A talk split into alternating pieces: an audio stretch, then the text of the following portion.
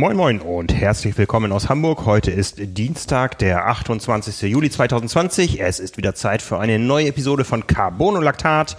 Ich sitze hier an meinem Schreibtisch. Mein Name ist Frank Wechsel, der Publisher von Triathlon, zusammen mit unserem Redakteur. Hallo Simon, Simon Müller. Hallo Frank. Ja, letzte Woche haben wir über Dinge gesprochen, die äh, sich sehr schnell in Realität umgesetzt haben. Ja. Wir müssen aufpassen, über was wir sprechen. Ja. Self-fulfilling Prophecy. Ja, genau. Wir haben letzte Woche darüber gesprochen an dieser Stelle, dass der Ironman Hawaii im Februar 2020, nein 2021 auf gar keinen Fall stattfinden kann. nicht wissend, nicht ahnend. Und es hat auch bei Ironman in der Zeit noch niemand geahnt, dass am gleichen Tag spät abends die Absage kam. Ja, ja, es war wirklich sehr skurril. Also ähm, spät abends heißt ja eigentlich für uns quasi nachts. Ähm, wir können das ja einmal kurz dazu erzählen, wie das gelaufen ist. Also ist mehr oder weniger durch Zufall passiert, dass ich äh, spät noch auf war, weil ich äh, erst spät Rolle gefahren bin und dann irgendwie nicht zur Ruhe gekommen bin, nicht schlafen konnte und um kurz vor zwölf habe ich dann irgendwie nochmal so durch irgendwelche Social Media Kanäle äh, geguckt, was noch so los ist und dann kam, habe ich bei Facebook gesehen, dass der ähm, Facebook-Account vom Ironman Hawaii dann äh, ein Statement geteilt hat, dass Hawaii im Februar abgesagt ist. Habe dann in die Arbeitsmails geguckt, dann kam auch eine Pressemitteilung Mitteilung äh, von Ironman, eine offizielle, und da habe ich mir halt gedacht, äh, das wäre jetzt quasi Verrat an meinem Beruf, schlafen zu gehen. und habe dann eine Nachricht äh, auch in die in unsere Arbeitsgruppe geschrieben, habe gesagt, ich kümmere mich darum und komme äh, morgen dann später. Und dann saß ich irgendwie bis kurz nach zwei noch äh, an unserer Meldung dazu, dass eben Hawaii und auch die Ironman 73 WM ausfällt und äh, es war irgendwie trotzdem ein Szenario, wo ich dann da mitten in der Nacht saß und gegrinst habe, weil ich auch daran denken musste, so vor ein paar Stunden sprechen wir drüber und äh, jetzt, jetzt ist es offiziell und jetzt äh, sitzt du hier irgendwie und, und schreibst das schon. Das war sehr skurril, manchmal als und ein äh, durch die Zeitverschiebung zu den ungünstigsten Situationen. Also ich war wirklich äh, zwei Minuten davor, ins Bett zu gehen und das Licht auszumachen und äh, ja, dann, dann war es eben offiziell. Und ja, jetzt sind wir alle ein Stück weit schlauer, weil so geahnt äh, hat es, glaube ich, die große Mehrheit. Ja, bei mir war es nämlich auch irgendwie skurril. Ich habe zu der Zeit schon geschlafen, hatte aber einen Wecker auf 1 Uhr morgens gestellt, weil ich ja mit meinen Kindern, ich hatte, glaube ich, letzte Woche schon darüber gesprochen, ja. nochmal den Kometen Neowise fotografieren wollte. Am Abend vorher hatten wir ihn schon gesehen oder in der Nacht vorher.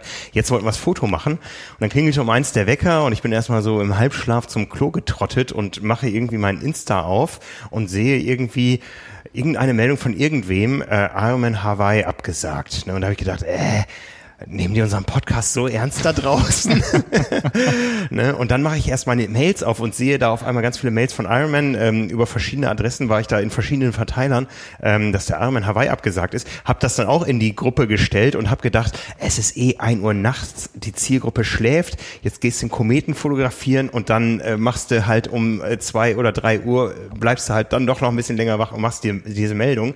Und dann haben wir aber, dann hast du dich irgendwann gemeldet, oh Frank, hoffentlich machen wir nicht gerade doppelte Arbeit. Arbeit. Ja. Äh, ähm, also ich hatte es in unseren Firmenverteiler reingestellt und du hattest das noch gesehen und ähm, ja, ich war dann heilfroh, als ich um drei Uhr dann wieder zu Hause war, dass die Meldung schon geschrieben war und du hast sie wirklich sehr ausführlich äh, gemacht und auch nochmal auf den Podcast Bezug genommen. Ja. Es war, ist halt echt insofern skurril, dass ähm, mit so vielen Monaten Vorlauf war ja nun wirklich nicht zu ahnen, dass es ausgerechnet auf den Tag oder den Folgetag fallen würde. Also ich meine, das, der, der größte Vorteil jetzt von der Absage ist eben die Planungssicherheit, die sonst ähm, bisher nicht gegeben war und auch für viele immer noch nicht gegeben ist. Wir haben äh, über oder an vielen verschiedenen Stellen jetzt schon drüber gesprochen ja. äh, und das ist eben eine sehr konsequente Entscheidung ähm, von Ironman, ob es jetzt äh, die Entscheidung von Ironman selbst war oder dass ähm, quasi die Hürde für Ironman so groß ist, dass austragen zu lassen, dass man gesagt hat, äh, das setzen wir nicht aufs Spiel über mehrere mhm, Monate und mhm. verlieren dann auch äh, da am Ende die, die Athleten, die damit planen und äh, die jetzt irgendwie alles darauf ausrichten. Äh, das ist eine andere Geschichte, aber es ist eben sehr konsequent und dann auch, äh, wie es in der Pressemitteilung hieß, im Sinne der, der Partner, um die es da geht, im Sinne der Athleten, der Sportler und auch für, für die Marke selbst und die Rennplanung, ähm, dann einfach der, der folgenrichtige Schritt in der aktuellen Situation mit so viel Vorlauf zu sagen, man macht das nicht. Ja, also bei aller Kritik, die wir auch an der Kommunikation von Ironman in der Vergangenheit auch schon anbringen mussten, ähm, ja, hat uns das wirklich positiv überrascht, ähm, dass es jetzt eben dann eine frühzeitige Entscheidung gab. Man muss dazu wissen vielleicht, ähm, dass ja der Verkauf inzwischen auch final abgewickelt ist von Ironman und dass man deswegen vielleicht jetzt auch freier kommunizieren kann über Dinge, die das Geschäft negativ beeinflussen, weil eine Absage einer Weltmeisterschaft ist auf jeden Fall was, was das ja. dem Geschäft nicht gut tut, aber inzwischen ist man, glaube ich, dann äh, in sicheren Fahrwassern, dass da nicht irgendwie noch Kaufpreise verhandelt werden müssen oder sowas, die von sowas abhängen. Vielleicht deswegen auch die frühzeitige Kommunikation, aber so wie wir es gesehen haben, eigentlich von allen Seiten positiv aufgenommen. Lieber frühe Klarheit, Klarheit als schon wieder so ein langes Hinhalten, wie wir es in verschiedenen anderen Szenarien schon hatten. Ja, also ich glaube, so, so lässt sich das sowohl für Age Grouper als auch für Profis oder Trainer zusammenfassen. Wir haben uns ja auch umgehört und so ein bisschen Statements eingeholt und ähm, da ging das auch überall genau in die Richtung. Also ja. äh, Trainer wie unter anderem Dano Rang, mit dem ich noch Kontakt hatte, aber auch jetzt Björn Geßmann, den ja viele aus verschiedenen Stellen hier kennen, aber in, insbesondere auch als Trainer von Patrick Lange, wo sich dann natürlich auch Gedanken gemacht werden, wie trainiert man jetzt gerade, welche Trainingslager müssten eventuell gebucht werden für irgendwann, wenn es wirklich ein Februar-Hawaii-Rennen mhm, gibt, mhm. wo dann eben äh, viel noch dran hängt ähm, und, und dann eben die, die, die klare Meinung da auch ist, es war von auszugehen, 100 Prozent damit gerechnet hat niemand, aber es ist eben gut, dass man jetzt nicht noch äh, irgendwas stornieren muss, absagen muss, umplanen muss, sondern ja. eben äh, der, der Blick in die Zukunft, zumindest was die Weltmeisterschaft angeht, äh, da erstmal geklärt ist. Und äh, auf alles andere, was eventuell stattfindet, was kleiner ist, kann man ja immer noch kurzfristiger reagieren, als wenn man eben sagen müsste, okay, wir wissen, zu dem Zeitpunkt ist Hawaii, weil Hawaii ist eben für die Langdistanzler Hawaii und hat einen anderen Stellenwert und da würde man dementsprechend mit der Vorbereitung natürlich auch ganz anders rangehen. Ähm, ja, was natürlich das jetzt auch noch zur Folge hat mit der Absage der 73 WM, die ja auch noch keinen neuen Termin hatte, anders als der Ironman Hawaii auf dem, auf dem 6. Februar, mhm. wo schon klar festgezurrt wurde, das wollen wir eigentlich da machen, ähm, bedeutet die Absage jetzt eben nicht nur, dass es nächstes Jahr nur im September eine Ironman 73 WM in St. George geben soll und ein Ironman Hawaii normal im Oktober, äh, sondern auch, dass sich darum bemüht wird, um die Ironman 73 WM-Premiere in Neuseeland stattfinden zu lassen, ähm, das Ganze vom Standort auf 2022 zu schieben. Ähm, und es gibt, das muss man ja dazu auch sagen, die Möglichkeiten für die Starter, die das jetzt betrifft, ähm, auszuwählen, äh, 2021 zu starten oder 2022 zu starten. Also das ist dann auch nochmal offen. Das würde bei der 73er bedeuten, dass äh, sogar die Leute theoretisch entweder in St. George oder dann, wenn es klappt, auch in Taupo starten könnten.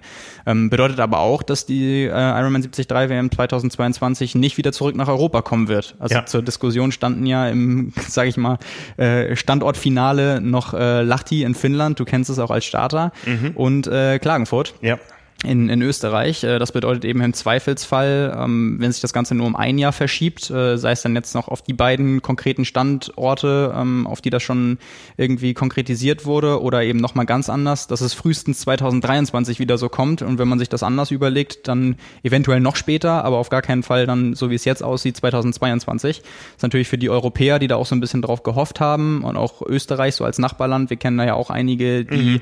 ähm, sich darüber sehr, sehr gefreut hätten. Ähm, auch noch so eine ja, negative Nachricht ist auf jeden Fall, auch wenn das jetzt noch nicht festgezurrt ist, auch mit, mit keinem Termin, aber Ironman hat eben klar gesagt, es gibt die Bestrebung, dann eben äh, Taupo zwar ausfallen zu lassen als Veranstaltung für 2020, aber das eben dann zwei Jahre später nachzuholen. Ja, also wie man alles gehört hat, haben die sich auch sehr darauf gefreut, müssen jetzt halt dann ein Jahr länger warten, ist aber auch, glaube ich, eine gute Entscheidung.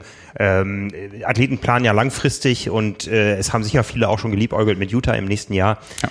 Und von daher ähm, ja, sollte es so passen. Was Hawaii betrifft, haben die Athleten, die sich als Age-Gruppe entschieden haben, im Februar zu starten, jetzt die Option, den Startplatz auf den Oktober 21 oder sogar 22 äh, zu verlegen.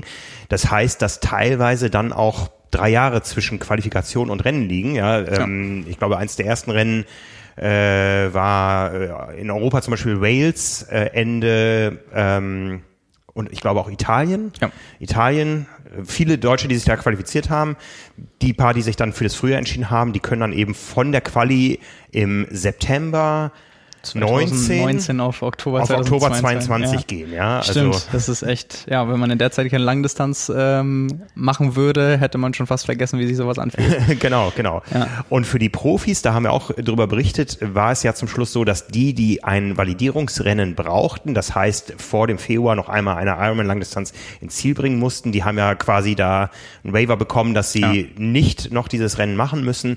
Das ist auch weiterhin Stand der Dinge. Das heißt, äh, ein Patrick Lange, ein Jan Frodeno, eine Anne Haug, die müssen keine Lang Langdistanz bei Ironman mehr finishen, um auch im Oktober starten zu können. Wobei das ja so fast so ein bisschen unfair ist. Also wenn nächstes Jahr einfach eine normale Saison wäre, mhm. müssten die mhm. auch ein Frühjahrs- oder Sommerrennen machen. Klar, wenn jetzt äh, sich herausstellt, dass im Frühjahr äh, viele Rennen, auch viele große Rennen nicht stattfinden, dann ist das natürlich eine Freiheit, die ähm, so wie in der Sondersituation jetzt auch dann vielleicht angemessener wäre, aber das auch schon so frühzeitig festzulegen, würde die natürlich im, im Vergleich zu anderen ähm, extremen Vorteil geben im Vergleich zu einer normalen Saison, ja. wie sie dann, äh, mal vorausgesetzt, sie würde 2021 so stattfinden, ähm, das wäre dann ja schon ein Sonderweg, der sonst nicht gewährleistet wäre. Also mindestens mhm. ein Finish müssten sie dann leisten. Das heißt, sie sparen sich letztendlich eine, eine Langdistanz oder könnten sich eine Langdistanz sparen. Sie können natürlich auch trotzdem Rennen machen. Ja. Ähm, aber das ist natürlich äh, ein bisschen ein bisschen ein Sonderweg, den es sonst nicht so gegeben hätte. Ähm, das Einzige, was man vielleicht noch inhaltlich dazu sagen kann, ähm, nochmal zur 73 WM, ist, dass wir haben darüber berichtet, dass ähm, im, im Zuge der Virtual Racing Serie von Ironman auch Slots vergeben wurden, einige, dann eben auch für die 73 WM in Taupo. Ähm, die wurden jetzt einfach übertragen auf St. George, also die behalten ihre Gültigkeit. Die Leute, die sich jetzt äh, online qualifiziert haben, mhm. ähm, ja, können das auch wahrnehmen, nur halt eben nächstes Jahr im September dann. Ja, keiner weiß, was bis dahin ist. Was den Ironman Hawaii betrifft, können wir momentan mal erstmal davon ausgehen, dass es von Teilnehmerfeld äh, relativ normal noch zugehen könnte. Es sind schon viele Leute qualifiziert. Einige davon können jetzt eben eben noch ein Jahr weiter switchen, aber wir gehen zum gegenwärtigen Zeitpunkt davon aus, dass einfach viele Rennen, die jetzt im Herbst noch geplant sind, so nicht stattfinden werden, dass quasi dieses Jahr komplett ausfällt.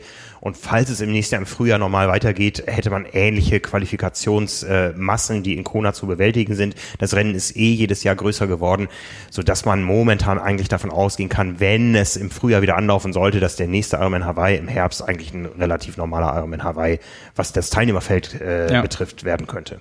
Ja, es sei denn, es besteht dann irgendwo das Bedürfnis, wir müssen mehr Touristen äh, äh, an Land bringen, weil wir einfach ähm, äh, Geld verdienen müssen. Ja, da fällt jetzt natürlich auch dann dieser Touri-Schwerpunkt im Frühjahr statt, aber was in den USA sich derzeit äh, abspielt, das beobachten wir eh mit großer, großer Sorge und ja, ähm, wir haben eben kurz drüber spekuliert, äh, was denn jetzt die Gründe waren, ob äh, Ironman von sich aus abgesagt hat. Ähm, wir wissen aber auch, wie groß der politische Druck war, ähm, da einfach jetzt für größtmögliche Vorsicht zu sorgen, um Corona weiterhin vom Big Island fernzuhalten. Auch da wachsen die Zahlen wieder ganz leicht an. Also da reden wir über minimale Fallzahlen, ähm, aber die große Sorge ist natürlich da, dass es da auch immer wieder losgeht. Und ja, wir haben ja, wir haben ja letzte Woche darüber diskutiert, wie groß da die Spannweite wäre von ähm, jetzt kriegen Leute Strafen dafür, wenn sie die ja. Quarantäneregeln nicht befolgen, zu äh, ein paar Monate später lädt man die ganze Welt freiwillig ein. Mhm. Ähm, und das hat wahrscheinlich entweder Ironman auch so gesehen oder eben gesagt bekommen, ja. ähm, dass das natürlich da alles mit viel mehr Vorlauf als äh, ein, zwei, drei Monaten äh, gewährleistet werden muss. Und wenn es die Planungssicherheit auf Veranstalterseite da nicht gibt, äh, dann kann man eben auch die, die Athleten da irgendwie nicht mit in die Verantwortung nehmen. Ähm, ja, und genauso hat sich das ja letztendlich auch bewahrheitet. Ähm, etwas, was damit indirekt zusammenhängt, wir haben letzte Woche so als Frage der Woche darüber ein bisschen äh, spekuliert, äh, weil die Frage im, im, Raum stand, ist der Umgang mit, ähm, ja, nicht Startgeldern, sondern äh, Lizenzgebühr für die Profilizenz, die ja jetzt auch quasi für dieses Jahr mehr oder weniger gar nicht ähm, wahrgenommen werden kann oder konnte bei, bei Ironman. Und da haben wir auch die Rückmeldung bekommen, dass äh, entweder die, die Profis äh, davon Gebrauch machen können, die Lizenz ins nächste Jahr zu schieben, dann eben kostenfrei, einfach, dass das für 2021 gilt, unter der Voraussetzung, dass man 2021 auch als Profi starten möchte natürlich. Das gleiche mhm. gilt auch für ähm, Einzelevents, also wenn man keine Jahreslizenz bei Ironman gelöst hat äh, als Profi, sondern äh, auch eine Lizenz nur für, für ein Rennen, das ist ja möglich. Ähm, aber es wäre auch möglich, möglich, äh, eine Rückerstattung davon zu fordern. Also das ist tatsächlich eine von drei äh, eingeräumten Optionen. Also entweder verschieben äh, insgesamt, verschieben von einem Einzelevent, wenn es einen betrifft, oder äh, die Rückerstattung. Das Einzige, was man dann nicht wiederbekommt, sind, äh, wir kennen sie alle, die beliebten Active äh, Gebühren, die, ähm, die werden dann nicht wieder mit ausgezahlt. Aber, 8%. Ja, genau. Ist es bei der Profilizenz auch? Vermutlich, oder? Nehme ich mal an, dass das so die Provision ist für alles, was über Active abgewickelt wird. Ja, ja. genau. Die kriegt man dann nicht wieder, aber ähm, das Geld für die Ironman äh, Pro Membership auf jeden Fall. Genau, ähm, damit ist die Frage auch geklärt. Ja, das was auf Hawaii noch ansteht, ist der Ironman 73 Hawaii, der oben am Highway stattfindet, nach Norden raus, äh, mit Kailua Kona selber nichts zu tun hat. Ähm, der ist verschoben worden, ursprünglich auf den 15. August, soll jetzt weiterhin stattfinden am 21. November. Wir gehen davon aus, dass äh, sich bis dahin nicht groß was ändern wird, dass auch Hawaii weiter sagen wird, nee, die Festplatzproblematik wollen wir nicht haben. Wäre ein kleines, schnuckeliges Event für die äh, lokalen ähm, Teilnehmer. Ich meine, die ganze, wenn es Big Island weiterhin schafft, Corona außen vor zu halten, dann wäre das, glaube ich, mal ein richtig charmantes Ding, wo dann nur Hawaiianer, nur Einheimische starten. Ja. Äh, die ganze Orga ist da, das ganze Equipment ist dafür da, da muss nichts eingeflogen werden und wenn auch keine, keine externen Starter äh, stattfinden können, kann es da mal einen Ironman Hawaii im äh, wahrsten Wortsinne geben, äh, ein Ironman 73 Hawaii, also das ist äh, die halbe ja. Distanz, wo es ja auch immer Quali-Plätze für die Locals gibt. Stimmt, ja. Ne, ähm, ja, dann hoffe ich, dass wir zumindest Bilder davon bekommen. Ja, ja, mal sehen. Also auch das steht, glaube ich, trotzdem mehr ja. als auf der Kippe. Ne? Ja. Hast du den genauen Termin? Äh, 21. November. Ja. 2020. Bis dahin ist natürlich auch noch ein bisschen Zeit, aber ja wir behalten das mal im Blick. Ich ja. weiß nicht, ob da mit, mit, äh, ob man einsehen könnte, da haben wir jetzt vorher nicht äh, irgendwie uns drüber bemüht nachzuschauen. Das kam jetzt mehr oder weniger spontan, aber wie viele Leute dafür angemeldet sind schon, ähm, ob es da auch schon irgendwelche Updates vom Veranstalter gab, das mhm. weiß ich jetzt nicht. Wir, wir kennen natürlich ein paar Leute auf Hawaii und äh, haben da unser Ohr dran und da wurde also uns signalisiert, das Rennen soll so stattfinden, wenn ja. auch eben sehr klein. Ja. Ja, bleibt abzuwarten. Ja, nicht nur der Ironman Hawaii fällt aus, sondern es ist noch was ganz anderes ausgefallen, was äh, viel, viel mehr Menschen jetzt erstmal unmittelbar betroffen hat, und zwar Garmin. Ja, da waren ja auch die, die witzigsten Sachen dabei. Also irgendwelche Internet-Memes, die dann mit äh, Kipchoge als Kopf daneben erstellt wurden, der dann sagt, so, wenn du die Garmin nicht aktualisieren kannst, brauchst du eigentlich gar nicht trainieren und so. Ja, ja. Äh, es erinnert mich immer an äh, hier das, das Zitat, äh, glaube nicht alle Zitate, nur weil es in ein Bild eingebunden ist und ein Kopf daneben steht, Abraham Lincoln. ja, nee, ich, ich muss noch sagen, und, äh, was du im Internet findest und so weiter, aber das, äh, ja, also da, da haben sich auch viele einen Spaß draus gemacht. Da sind noch, äh, wie immer bei solchen Sachen, lustige Dinge entstanden, aber ähm, ja, gerade für Garmin ist es gar nicht so lustig. Also heute, ähm, wir haben mehrmals darüber berichtet, weil sich da die Dinge auch eben verändert haben.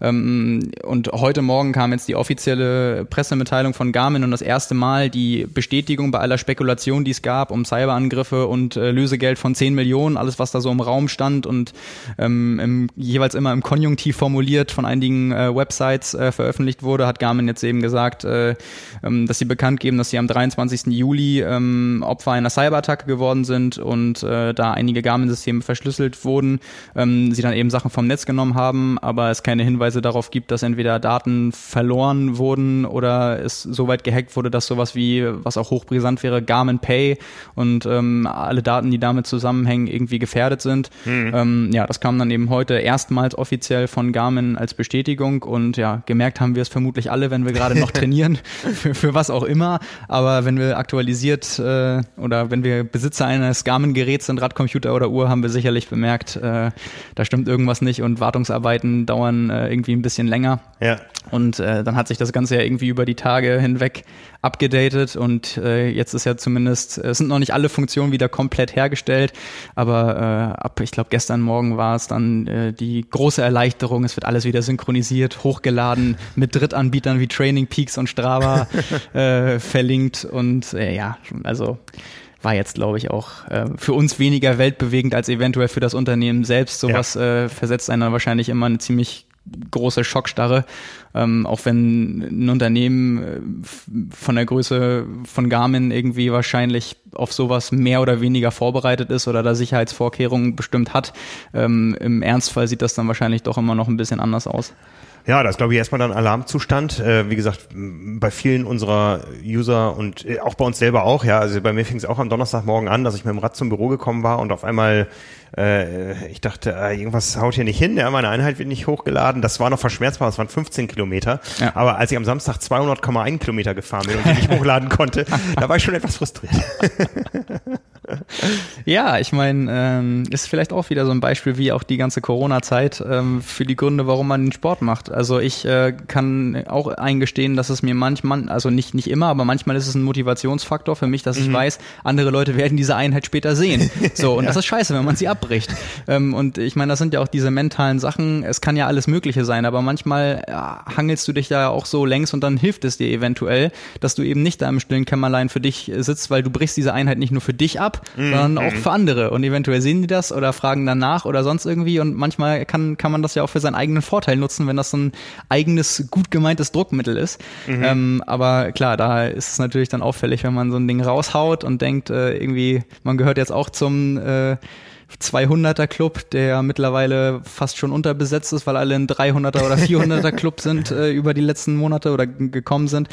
Ähm, ja, wenn man das dann nicht teilen kann, ist natürlich schon. Ja, doof. ja, aber es gibt größere Probleme, wenn ich nur an die Diskussion denke, hier bei uns auf der Website unter dem ersten Artikel. Der erste schrieb, also langsam lege ich an Gewicht zu, da ich ohne App nicht laufen kann. Antwort darauf, also wenn meine Trinkwasser-App gehackt wurde, kann ich kein Wasser mehr trinken. Und daraufhin wieder die Antwort, also langsam kommt meine Periode nicht mehr, da ich meinen Menstruationskalender nicht nutzen kann. Also von daher ist, äh, ist es dann nur ein Luxusproblem, wenn man sagt, ja, 200,1 Kilometer nicht hochladen kann. Ja, es zeigt echt so ein bisschen, äh, in welcher Abhängigkeit wir sind. Ne? Mhm. Also auch gerade im, im Sport und äh, wie schon gesagt, also man kann das ja auch für viele positive Dinge nutzen, auch für sich, auch um da weiterzukommen, sich weiterzuentwickeln, Kommunikation mit anderen Leuten überhaupt möglich zu machen, wo mhm. ja auch ein Austausch äh, immer viel Positives beitragen kann.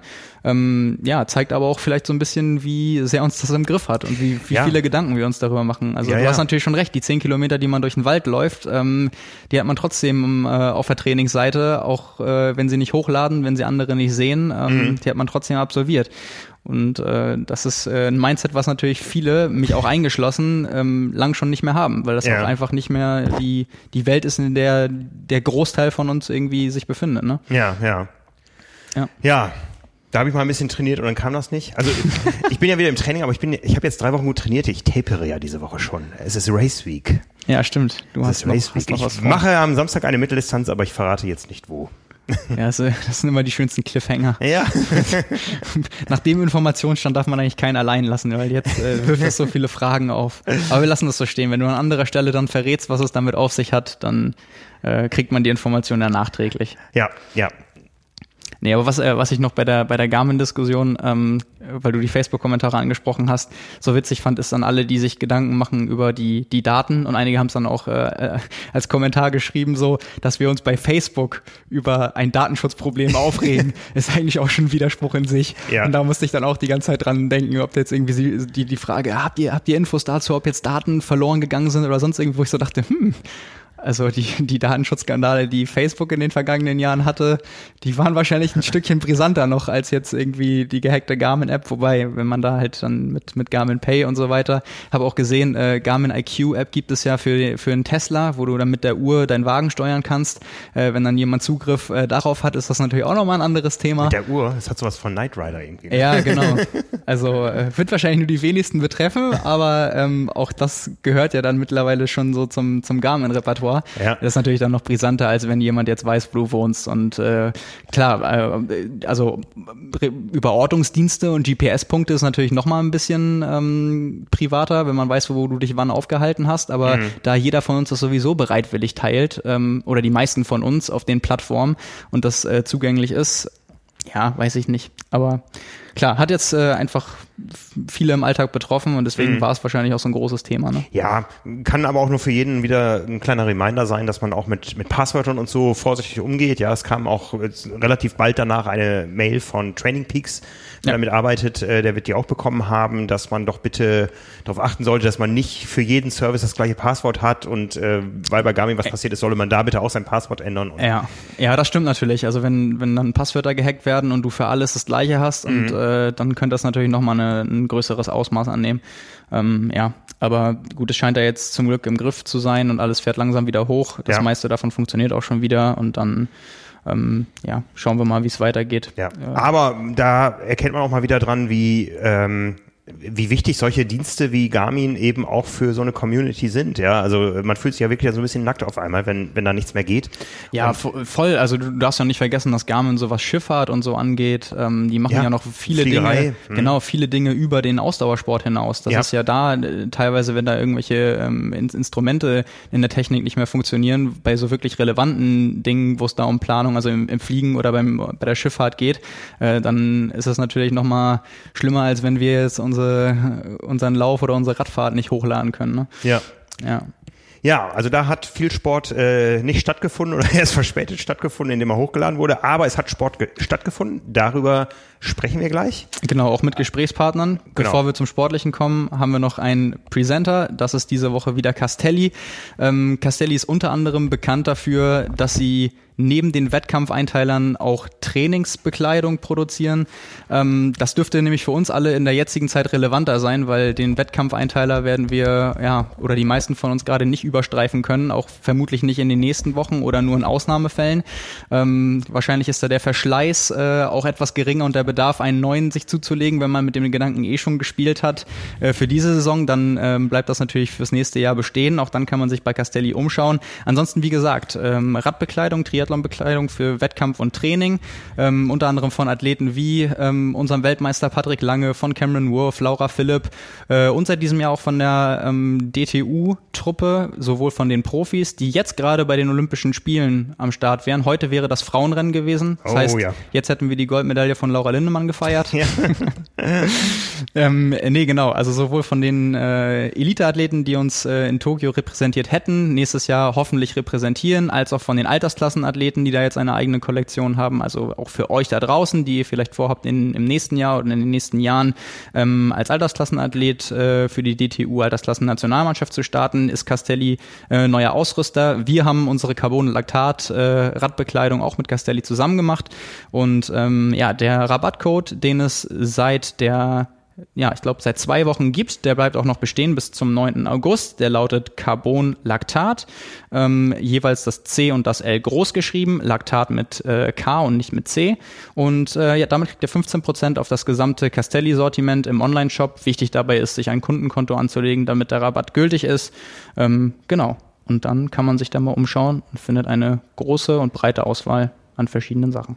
Ja, Unsere Carbon-Lactat-Radkleidung ist auch noch verfügbar, nicht mehr in den mittleren Männergrößen, sonst ist noch ein bisschen ähm, Rest da in äh, sehr großen, sehr kleinen Größen. Damengrößen haben wir noch. Also die gibt es auf trimark.de slash shop. Ich glaube, das ist der richtige. Nein, trimark.de slash Radkleidung, glaube ich, hat man einen direkten Link. Steht auch in den ja. Shownotes drin. Und äh, wie gesagt, da könnt ihr mit Carbon und Laktat euch betätigen. Wir sind gerade am Plan, es wird auch noch ein bisschen mehr von Carbonlaktat demnächst kommen, ähm, aber dazu äh, wird unser internes Team auch erst am Donnerstag informiert. Ja, ich wollte gerade sagen, ich weiß auch noch nichts. Aber gut, das ist gut. Da freue ich mich auch drauf. Dann. Ja, wir saßen ja gestern zusammen und haben geplant in kleiner Runde und äh, was so demnächst noch auf uns und euch zukommt. Ja, bin ich auch gespannt. Jo. Ja, steigen wir ins Sportliche ein. Äh, angefangen mit dem, was am meisten Leute verfolgt haben. Das war sicherlich äh, die Kurzdistanz in Österreich, der Mosti Man. Äh, quasi äh, den Stellenwert eines äh, Europacups oder eines Triathlons. genau, im übertragenen Sinne schon. Oder eines ja. Weltcups ein, eingenommen hat. Also so gut war das noch nie besetzt und wird das vermutlich auch nie wieder besetzt sein. Kurzfristig noch äh, ein, ein Livestream organisiert, der dann auch auf äh, triathlonlive.tv, wo sonst die WTS-Rennen, die, die Weltcups laufen, Laufen übertragen wurde, ähm, in zwei Sprachen, Englisch und Deutsch, weil eben dann äh, doch deutlich mehr Zuschauer eingeschaltet haben. Äh, wir haben letzte Woche auch drüber äh, berichtet im Vorfeld, äh, Vorbericht dazu gab es auch, also mit am Start Christian Blumfeld, Gustav Iden, etliche deutsche Athleten, die äh, österreichischen Olympiastarter. Und äh, ja, da ging es dann eben in einem Einzelzeitformat mit 10 Sekunden Abstand zwischen den jeweiligen Athleten über eine herkömmliche Sprintdistanz beziehungsweise 19 Kilometer auf dem Rad und nicht 20 und äh, ja, gerade die die deutschen Ergebnisse waren da ja sehr gut und äh, teilweise auch vielleicht ein bisschen erstaunlich. Ähm, und äh, ja, ohne viel vorwegzunehmen, ähm, sind wir verabredet, nämlich mit den mit dem Top Trio der Deutschen, die es in die Top 5 bei den Männern geschafft haben. Ähm, nämlich mit äh, Simon Henseleit, der Zweiter geworden ist, äh, hinter Christian Blumfeld. Und äh, Maximilian Sperl, der Vierter geworden ist. Frederik Funk, der Fünfter geworden ist, mit der schnellsten Radzeit des Tages, schneller gefahren als Christian Blumfeld. Ähm, ja, also Platz 2, äh, 4 und 5. Äh, zwischendrin noch als dritter Alois Knabel, der damit auch österreichischer Staatsmeister geworden ist. Und ähm, ja, genau, mit denen wollen wir jetzt sprechen. Ähm, ist dann quasi sowas, kann ich ja mal ankündigen, die Überbiker-WG der Kurzdistanzler, weil die alle extrem schnell Rad gefahren sind. Ähm, ja, und wollen wir mal gucken, was die zu sagen, zu sagen haben. Die warten auf unseren Anruf, hoffentlich immer noch. und hoffentlich erreichen wir sie. Ähm, ja, schauen wir mal.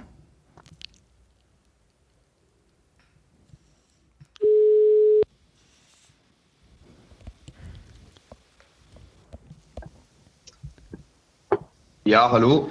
Hallo Frederik, hier ist Simon. Und hier ist Frank. Hi Simon. Hi Frank. So, erste Frage, habt ihr das technisch gelöst bekommen? Können wir euch hallo. jetzt... Also, ja, die Jungs können selber kurz mal Hallo sagen, ja. Wir haben es so technisch gelöst, dass wir alle am Tisch sitzen und ein, ein Handy in der Mitte liegt. Ja, wunderbar. Dann hoffe ich mal, dass das ausreicht. Ja, ihr seid ja quasi äh, so ein bisschen was wie eine Triathlon-WG, also nicht so ganz, aber alle auf einem Fleck. Jetzt wahrscheinlich alle gerade in Nürnberg. Genau, ja, alle sind gerade in Nürnberg bei mir in der Wohnung.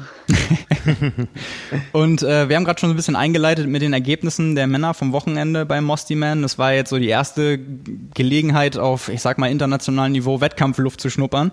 Ähm, hab euch gerade so ein bisschen angeteasert als das äh, Trio der Kurzdistanz-Überbiker, weil ihr alle am Wochenende sehr stark Rad gefahren seid. Wobei, äh, Frederik, du bist ja mittlerweile fast mehr äh, Mitteldistanzler als Kurzdistanzler.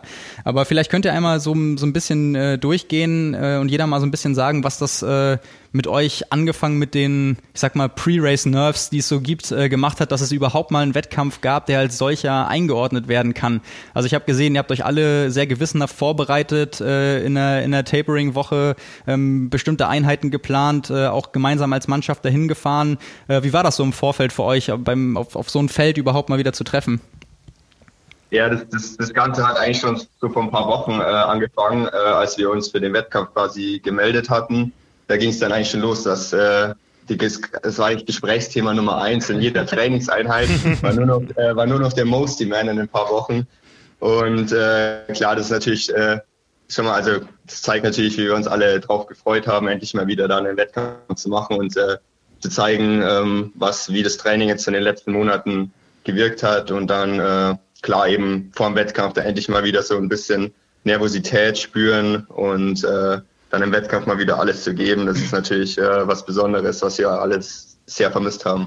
Wie war das so bei dir jetzt mittlerweile als äh, mehr Mitteldistanzler als Kurzdistanzler? Mit welcher Erwartungshaltung bist du daran gegangen an die Distanz, die du eigentlich über viele Jahre hauptsächlich gemacht hast? Was für Chancen hast du dir da ausgerechnet bei dem Startfeld? Ähm, ja, dadurch, dass es ja von Anfang an quasi so als ähm, Time Trial ähm, Format ausgeschrieben war mit Windschattenverbot, äh, zwar mit Rennrad, aber ähm, habe ich mir schon gedacht, ja, also wenn, wenn ich da noch Chancen habe auf eine Sprintdistanz, dann auf jeden Fall so ähm, gegen die schnellen Jungs. Und ja, und ich denke, das konnte ich dann auch äh, so ganz gut unter Beweis stellen. Also ich habe jetzt keinen äh, Nachteil gesehen, weil ich jetzt schon für längere Distanzen trainiere.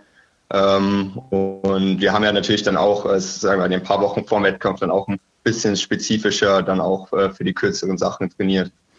Ja, du bist Fünfter insgesamt geworden, hast die schnellste Radzeit hingelegt, wer dich so ein bisschen verfolgt, auch vielleicht auf Strava, der weiß einfach, wie unglaublich stark du Rad fährst und auch mit, mit was für Werten du da trainierst.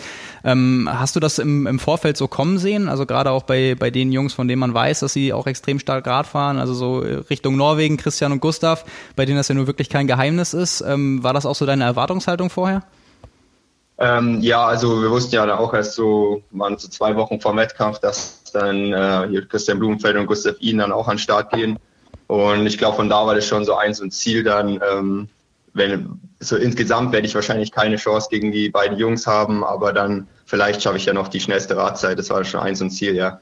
Mhm. Wenn wir gerade schon bei deinem Rennen sind, äh, bevor wir zu den anderen beiden kommen, ähm, zwei Sachen, die bei dir noch so ein bisschen auffällig waren. Du hast direkt danach gesagt, du warst sehr unzufrieden mit deinem Schwimmen. Ähm, dann einmal, beziehungsweise sind drei Sachen. Dann dein Einteiler äh, ist kaputt gegangen, zum zweiten Mal, glaube ich, nach Lanzarote. Und äh, du hast noch eine Zeitstrafe bekommen, weil du dein Rad falsch rum hingestellt hast. Wie war so äh, insgesamt äh, dein, dein Rennverlauf? Ja, genau. Also wie schon gesagt hast, mit Schwimmen war ich nicht ganz zufrieden. Ähm, also jetzt rein von, ich habe mich eigentlich nicht schlecht gefühlt, sage ich mal. Und äh, ich kenne halt auch meine Schwimmform und ich trainiere hier Schwimmen noch mit den ähm, anderen Jungs, die jetzt auch neben mir sitzen und weiß, wie ich im Vergleich zu denen jetzt äh, auch im, im Becken äh, bei den schnellen Sachen schwimmen. Und da hatte ich einfach äh, eindeutig viel zu viel Rückstand, äh, was auf jeden Fall nicht meine Trainingsergebnisse äh, wieder gespielt hat. Und ähm, genau, dann ging halt leider auch noch der Anzug. Äh, der Reißverschluss ist ähm, kaputt gegangen dann, ähm, beim ersten Wechsel. Und was dann natürlich wahrscheinlich auch ein paar Watt beim Radfahren kostet und beim Laufen dann eben die Penalty äh, gemeinsam mit Gustav Iden, weil wir beide unser Rad äh, vorwärts quasi mit dem Sattel eingehängt haben, aber man muss es entweder umdrehen oder dann mit dem Lenker einhängen, mhm. ähm, was wo ich sagen muss, ist eigentlich ähm, okay, ähm, weil es ja oft so eine Regel, das hatte ich auch schon mal in der Bundesliga, wo ich es dann auch rechtzeitig aber noch wieder umgehängt hatte, aber was, wo ich sagen muss, da vorher nicht wirklich kommuniziert wurde, dass man das äh, so nicht darf. Aber ähm, ja, ich meine, im Ziel war mir das dann eigentlich auch nicht, äh, klar habe ich mich kurz drüber geärgert, aber ähm, das war mir eigentlich auch relativ egal, weil performance-technisch ähm, war dann Radfahren und Laufen auf jeden Fall ähm, ganz gut und das fünfte Platz ist in dem Feld auf jeden Fall auch noch äh, sehr zufriedenstellend und ähm, auf jeden Fall genau endlich mal wieder einfach ein Rennen gemacht zu haben. Das, die Freude darüber ähm, war auf jeden Fall deutlich größer als der Ärger über diese kleineren Dinge. Ja, ähm, wenn man den Livestream verfolgt hat und auch vielleicht so ein bisschen die Bilder gesehen, die, die wir jetzt, glaube ich, heute gepostet haben und auch bei uns in der Story waren am Wochenende, hat man gesehen, dass du ähm, beim Laufen mit äh, Gustav Iden zusammengelaufen bist. Ähm, war das für dich ähm, ein zusätzlicher Motivationsfaktor oder hast du in dem Moment realisiert, dass er einfach einen super rabenschwarzen Tag haben muss? Ja, also ich, äh, ich bin genau, ich bin am Ende der Ende der Radstrecke ähm, bin ich dann auf ihn aufgefahren und ich wusste ja, dass er 50 Sekunden vor mir gestartet ist. Ja. Und da habe ich mir schon gedacht, okay, 50 Sekunden ähm, fahre ich jetzt eigentlich nicht auf äh, Eden auf.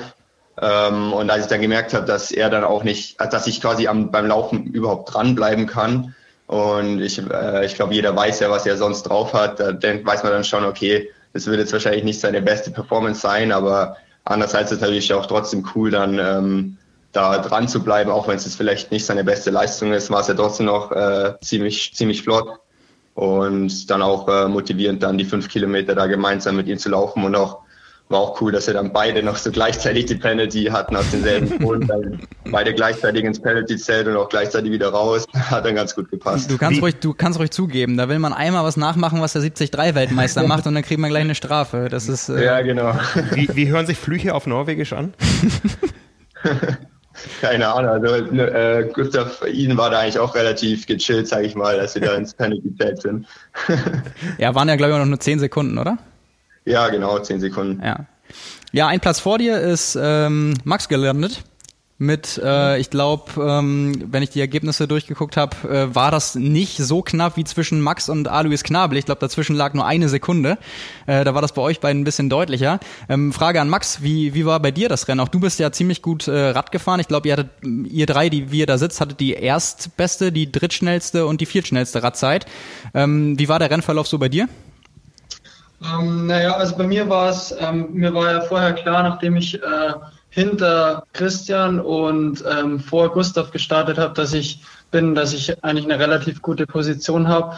Und ähm, mein Ziel war dann davor schon ähm, zu versuchen, möglichst schnell zu Christian aufzuschwimmen ähm, und eventuell mit ihm gemeinsam aufs Rad zu steigen. Und nach ungefähr der Hälfte der Schwimmstrecke war ich dann auch bei ihm dran und bin dann eigentlich nur hinterher geschwommen und habe mir gedacht, ähm, ich versuche mit dem Abstand ähm, des Windschattenverbots bei ihm mitzufahren, solange es geht.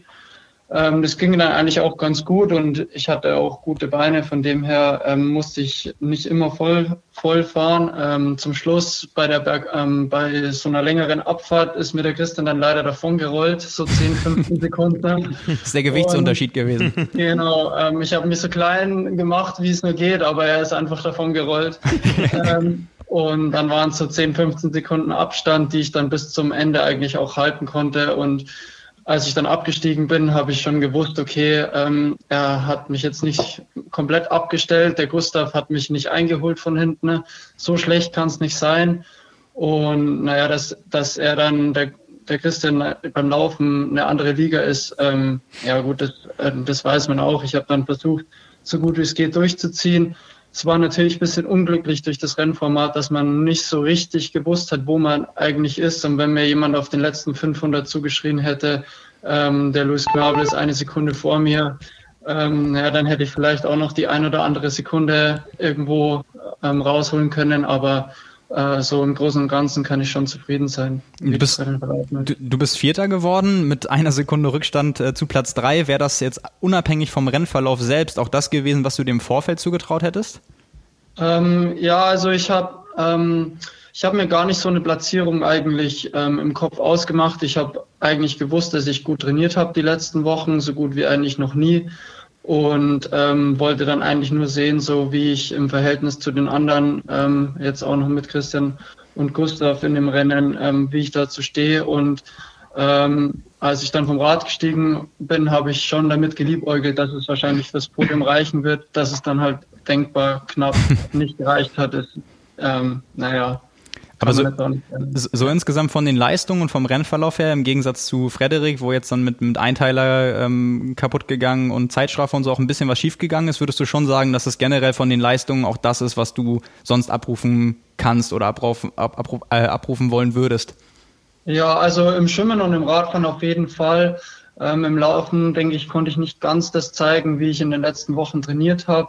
Ob das jetzt daran lag, dass ähm, die ähm, Position auf dem, auf dem Rad ungewohnt war. Also man, man hat dann selber versucht, irgendwie aerodynamisch sich noch zu äh, verbessern und den Auflieger selber zu basteln und ähm, ob das dann dem geschuldet ist, dass ich, dass ich einfach vielleicht doch einen Ticken zu schnell Rad gefahren bin ähm, oder ob es einfach an dem Tag nicht besser ging, keine Ahnung. Aber ähm, so würde ich, würde ich das schon so unterschreiben, dass das eigentlich das ist, was ich aktuell drauf habe.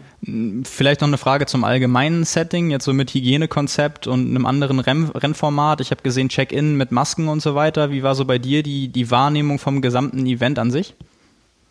Ähm, also ich, ich, ich muss ganz ehrlich sagen, für mich war es am Anfang so, dass es dass schon sehr darauf geachtet wurde und ähm, da war ich auch sehr überrascht und so. Das fand ich alles gut, wobei ähm, ich dann doch sagen muss, dass es so ähm, zum Ende des Rennens ähm, vielleicht nicht ganz 100% gut gelaufen ist, aber jetzt gar nicht von den Athleten. Ich finde, dass die Athleten alle sehr gut drauf geachtet, geachtet haben, aber es halt auch für den Veranstalter wahrscheinlich schwierig war, einfach die Zuschauer und die, die am Streckenrand standen, zu kontrollieren und dass da nicht immer die Abstände eingehalten wurden. Aber so im Großen und Ganzen kann ich mir schon vorstellen, dass das, ähm, ich weiß jetzt nicht, wie lange das mit, mit der Pandemie noch anhält, aber dass das ein Konzept ist, wo man durchaus noch das ein oder andere Rennen machen kann. Mhm. Wie, wie geht so deine sportliche Planung jetzt weiter in einer Zeit, wo es eigentlich keine richtige Planung geben kann? Du trainierst einfach weiter und wenn sich die Optionen ergeben, äh, meldest du dich einfach nochmal für ein Rennen an oder hast du, hast du jetzt schon Fernziele, die du ins Auge fasst? Wie, wie gehst du da jetzt weiter mit um? Naja, also dieses Jahr ist es natürlich schwer, irgendwelche Ziele schon ins Auge zu fassen. Ähm, ich ähm, trainiere jetzt erstmal ganz normal weiter. Mir macht es zurzeit unheimlich Spaß, auch einfach zu trainieren. Und natürlich, wenn man dann einen Fortschritt sieht, auch im Training, ich denke, sonst hat noch keiner so lang trainieren können ohne Wettkämpfe dazwischen. Das ist ja auch eigentlich aus Trainersicht was ganz Schönes, weil man eben halt ähm, mehrere Wochen am Stück einfach trainieren kann, ohne zwischendurch tapern zu müssen oder ja. Pause machen zu müssen. Ähm, und ja, dann freue ich mich natürlich, wenn noch das ein oder andere Rennen dazukommt. Und ähm, bei mir war es jetzt auch am Wochenende so, dass ich ähm, eigentlich gar nicht so nervös war, sondern mich eigentlich nur unheimlich gefreut habe, mal wieder ein Rennen zu machen. Wenn ich das richtig gesehen habe, äh, ist es für dich nämlich auch ein Doppelstartwochenende gewesen. Äh, du bist am Sonntag, also das Rennen war am Samstag, am Sonntag bist du noch in der Bundesliga an den Start gegangen, beim dezentralen Swim and Run und genau. hast, hast da auch nochmal dir eingeschenkt. Wie war das so, als du Samstag durch warst mit dem Rennen, äh, mit dem Wissen, dass du am Tag da drauf nochmal noch mal irgendwie einen rauflegen musst? Ich habe gesehen, Jonathan Zipf, der ja auch am Start war, 15. geworden ist am Samstag, ähm, ist auch noch mitgestartet, also in dem Wissen, dass du da nicht allein warst, aber ähm, dachtest du dann Samstag nach dem Rennen, oh, das ist vielleicht doch keine so gute Idee? Wie war das so für dich? Ähm, ja, also ja, ich war schon ähm, ziemlich platt eigentlich im Ziel, aber ich habe halt dann versucht, mich gut zu versorgen und naja, die Rückreise war dann doch ein bisschen länger und so, bis man dann abends zu Hause im Bett ist und so und am nächsten Tag in der Früh schwimmen muss. Ähm, ja, es war sicherlich nicht optimal, aber ich wusste ja davor und ich wusste auch, dass ich gut trainiert habe. Von dem her hätte es oder hat es dann schon auch ganz gut geklappt.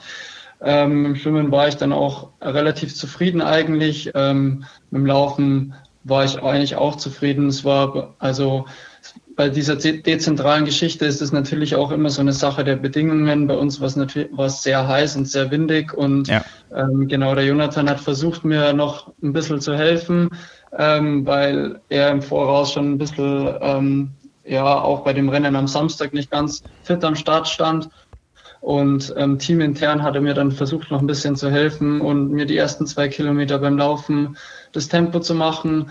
Aber ähm, naja, jetzt gestern und heute habe ich natürlich schon gemerkt, dass ich Samstag und Sonntag ein Rennen bestritten habe. Ja, das, äh, das, äh, es sei dir gegönnt. Ich, das, das glaube ich gern. Ja, eben. Man muss ja dann jetzt alles mitnehmen, äh, was man kriegen kann. Ja, dann äh, auch weiterhin wahrscheinlich diese Woche passiert ähm, bestimmt nicht mehr so viel. Erstmal gute Erholung. Ähm, ja, danke. Ja, kommen wir mal zu Simon dem äh, internen Gewinner eures Trios und Zweitplatzierten vom Wochenende. Ist ja noch gar nicht so lange her, dass wir äh, miteinander gesprochen haben. Und wenn man sich so die äh, Ergebnisse anguckt, äh, du hast, glaube ich, in unserem Gespräch äh, vor einigen Wochen gesagt, das, was dich noch so am meisten beschäftigt und auch äh, zukünftig ist so ein bisschen im Laufen, ähm, die Belastungsverträglichkeit, äh, dass du da eher weniger Umfänge fährst. Und äh, wenn man auf die Ergebnisliste guckt, war es letztendlich auch genau das. Also du bist extrem schnell geschwommen, hast die dritte Radzeit hingelegt, warst nur fünf Sekunden langsamer als Christian Blumfeld auf dem Rad. Und dann äh, beim Laufen ähm, als, als mit dem sechsten Tagessplit ähm, zwar ein Platz besser als die, die Schwimmzeit, aber so von, vom zeitlichen Abstand her sicherlich auch das, äh, wo du noch am meisten Potenzial gehabt hättest. Wie, wie war so für dich ähm, der Weg durchs Rennen mit allem, was dazugehört, auch von der Wahrnehmung, auf welcher Platzierung du liegst? Weil mit Platz zwei in dem Feld ist es natürlich schon ein richtig starkes Ergebnis. Ähm, ja, genau. Also danke erstmal. Ich, ich fange mal von vorne an. also, ähm, ähm, vorm Rennen erstmal, da kann ich mich eigentlich nur den Jungs anschließen. Klar, wir hatten alle mega Bock auf das Rennen und wussten, wir haben gut trainiert. Bei mir kam zwar die Laufverletzung ja noch dazu, die ich vor ein paar Wochen hatte, aber ja, das stand eigentlich auch im Hintergrund, weil ich wusste, gut am im Schwimmen und Radfahren habe ich ähm, gut mich vorbereitet und ja, ich hatte einfach Bock aufs Rennen. Ähm, ich hatte so ein, ja, mein Startplatz, also die Positionen wurden ja ausgelost. Ähm, ich hatte einerseits Glück, andererseits auch ein bisschen Pech, weil ich als 22. ins Rennen gegangen bin und damit eigentlich ja so den, das Schlusslicht gebildet habe von den Leuten mit ITU-Punkten oder sozusagen von den ähm, Favoriten. Mhm. Ähm, war natürlich insofern gut, dass ich immer wusste, wie, wie, wie ich im Rennen lieg, also wenn es mir jemand gesagt hätte. ähm, aber andererseits hatte ich halt niemand um mich rum, unmittelbar, also so wie der Max im Vergleich mit dem Christian und mit dem Gustav, äh, sondern ich habe eher eigentlich immer nur Leute eingesammelt und ähm, musste so mein, ja, ein bisschen mein eigenes Rennen gestalten. Ähm, und das habe ich dann eigentlich auch von Anfang an so durchgezogen. Also ich bin beim Schwimmen ähm, gleich gut weggekommen, also habe gemerkt, dass ich ganz gute Arme habe. Habe wirklich versucht, so bei jedem Zug ähm, ja, drauf zu drücken, weil man halt, man sieht halt nicht, wie die anderen Leute um einen rum schwimmen. Klar habe ich ein, zwei Leute überholt, aber man muss sich schon, glaube ich, einfach die ganze Zeit selbst pushen, dass man da nicht nachlässt ähm, und so ein bisschen in den Trott reinkommt. Ähm, dann, ja, gut, Wechsel aufs Rad hat auch alles top geklappt. Das ist ja auch immer so eine Sache, wenn man ein Jahr lang kein Triathlon gemacht hat. Geht die ganze Sache nochmal? Ähm, aber dann auf dem Rad ähm, habe ich mir auch wieder Max so einen, einen Aero und einen kurzen, so einen Clip-on-Bar quasi drauf gemacht und im Vorfeld auch ein bisschen die Aero-Position trainiert und bin auch ganz gut reingekommen. Ähm, habe am Anfang noch so ein bisschen den Freten vor mir gehabt, also so in Sichtweite auf eine Minute bin ich rangekommen nach dem Schwimmen. Der ist mir dann aber ein bisschen davon gefahren. Äh, vor allem am Ende konnte ich dann nicht ganz die Watt fahren, die ich eigentlich fahren wollte. Ähm, trotzdem, ja, bin ich mit der Radperformance auf jeden Fall zufrieden. Und dann bin ich in die Wechselzone gekommen und habe ähm, nur den, den, äh, ja, den Sprecher gehört, dass er so die Zwischenstände durchgesagt hat. Und ich habe aber erst ab Platz zwei äh, die Namen gehört. Und mhm. von also zweiter war zu dem Zeitpunkt nach dem Schwimmen und Radfahren der Christian, also Christian Blumenfeld. Und bis Platz 10 ist mein Name halt nicht gefallen. Und ähm, dann dachte ich mir entweder, okay, ich führe ich führe das Rennen an oder ich, ähm, bin, ich, ich habe nicht so einen guten Tag und bin nicht in den Top 10. Ähm, und dann bin ich auf die Laufstrecke gegangen und habe vom, von meinem Coach, dem Roland Knoll und ähm, der Theresa Baumgärtel nur die Info durchgegeben bekommen, dass ich jetzt aktuell auf Rang 2 liege. Und das war natürlich schon erstmal so, ja, mega die Motivation dann für den restlichen Lauf. Mhm was auch ja, ziemlich überraschend war. Ich hätte nicht damit gerechnet, so weit vorne dann vom Rad zu steigen. Das heißt, das heißt, du hättest in dem Moment beides geglaubt. Wenn jemand gesagt hätte, du bist, ja. du bist Erster oder du bist Dreizehnter, hättest du beides ja, abgenommen. Ja, genau. Okay. Ja, klar, also, ähm, klar, man sieht ja, dass man so ein paar Athleten einholt beim Radfahren, aber die, ja klar, die Top-Athleten sind ja in den Top Ten gestartet und soweit habe ich natürlich ja. die auch nicht aufgeholt. Ja.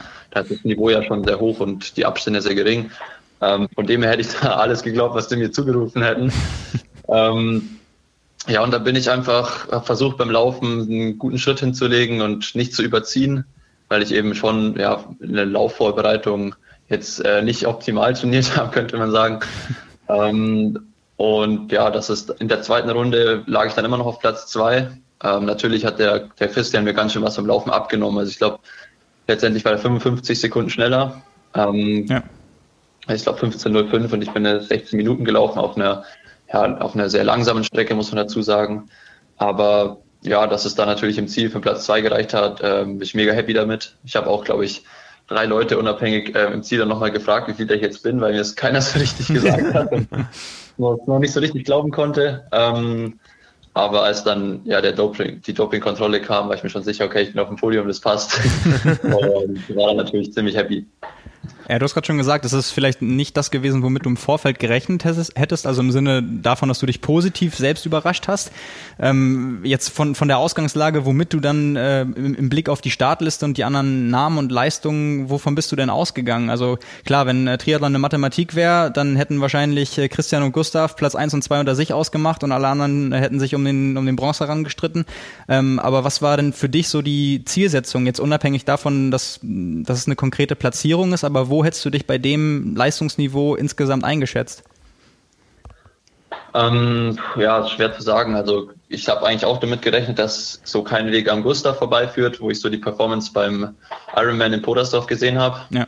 Ähm, aber klar, ich glaube, da sieht man ja eigentlich schon, dass das halt nicht berechenbar ist, ähm, weil das Niveau so hoch ist, dass wenn jemand mal einen schlechten Tag erwischt, dann landet halt selbst ein Weltmeister über die 70.3 Distanz auf dem zehnten Platz. Ja.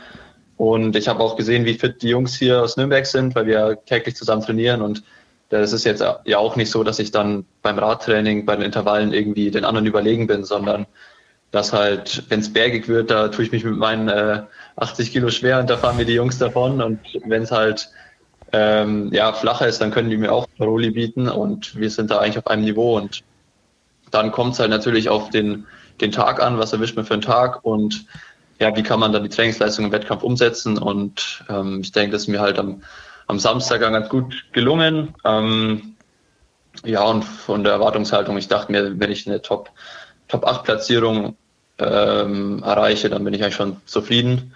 Ähm, weil vor allem, wie gesagt, wenn das Laufen halt ein großes Fragezeichen war, weil ich jetzt ja. im Vorfeld nicht wirklich mehr als 25 Kilometer die Woche gelaufen bin. Ähm, aber ja, fünf Kilometer hat für fünf Kilometer hat es dann noch gereicht.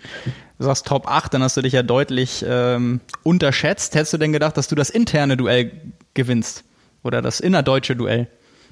Ähm, Oder den Kampf nee, also um, den, um die top-deutsche genau. Platzierung? Da war ich mir eigentlich genauso unsicher. Ich wusste, der Max ist richtig fit. Ähm, ja. Mit dem Bild kann man auch immer rechnen, wenn es ein Time-Trial-Format ist. der hat dann auch gezeigt, dass er beim Radfahren dann noch auf jeden Fall noch ein Stück schneller ist als ich. Ähm, ja, wie gesagt, da war ich auch, auch der Magnus Männer, den kann man hier noch erwähnen, der ist ja auch in unserer Trainingsgruppe und ist Neunter geworden. Ja, der hat auch genau. eine super Performance abgeliefert. Ähm, und ich, wir haben ja auf jeden Fall am Bundesstützpunkt eine Top-Gruppe. Ich denke, das haben wir auch bewiesen, dass das Konzept gut funktioniert mit dem Roland als Trainer, ähm, dass wir da alle in die richtige, richtige Richtung gehen und ja, mal auf die nächsten Jahre auf jeden Fall gespannt sein können. Nochmal zur Einordnung. Also der, der drittschnellste Radsplit des Tages, 27 äh, Minuten, 2 Sekunden offiziell bei 80 Kilo. Was war das für eine Wattleistung? Ähm, Im Schnitt bin ich 365 gefahren. Da waren aber auch zwei Abfahrten dabei, wo ich nicht getreten habe, sondern mich auf den, auf den Lenker gelegt habe. Also ich glaube, die Normalized Power war irgendwo bei 385 Watt, sowas. Also die ersten, äh, die erste Hälfte bin ich knapp über 400 gefahren und Watt und die zweite Hälfte, da musste ich ein bisschen äh, bisschen der Aero-Position oder den Beinen dann Tribut zollen, je nachdem, weiß ich nicht genau. Ja, das ist, das ist mal eine Ansage. Frederik wahrscheinlich einen Ticken weniger, aber auch bei, bei sechs bis zehn Kilo weniger? Ähm, ja, ich glaube, ich wiege gerade so, so 73, ähm, allerdings nicht viel weniger Watt, ähm, was vielleicht auch ein bisschen an den, also ich hatte keine hohen Laufräder, keinen Clip-on-Aerobar und dann noch den offenen Anzug. Du wolltest den anderen eine Chance lassen und bist trotzdem über 20 Sekunden schneller gefahren. Ja. Das ist ja nett von dir. Also ich, ich hatte... Ich er, hatte kam, er kam mir auch immer nur im Oberlenker entgegen. ja, ich, ich hatte dann, glaube ich, knapp äh, 390 Normalized Power oder so. Boah, ja. Ja, das ist eine Ansage.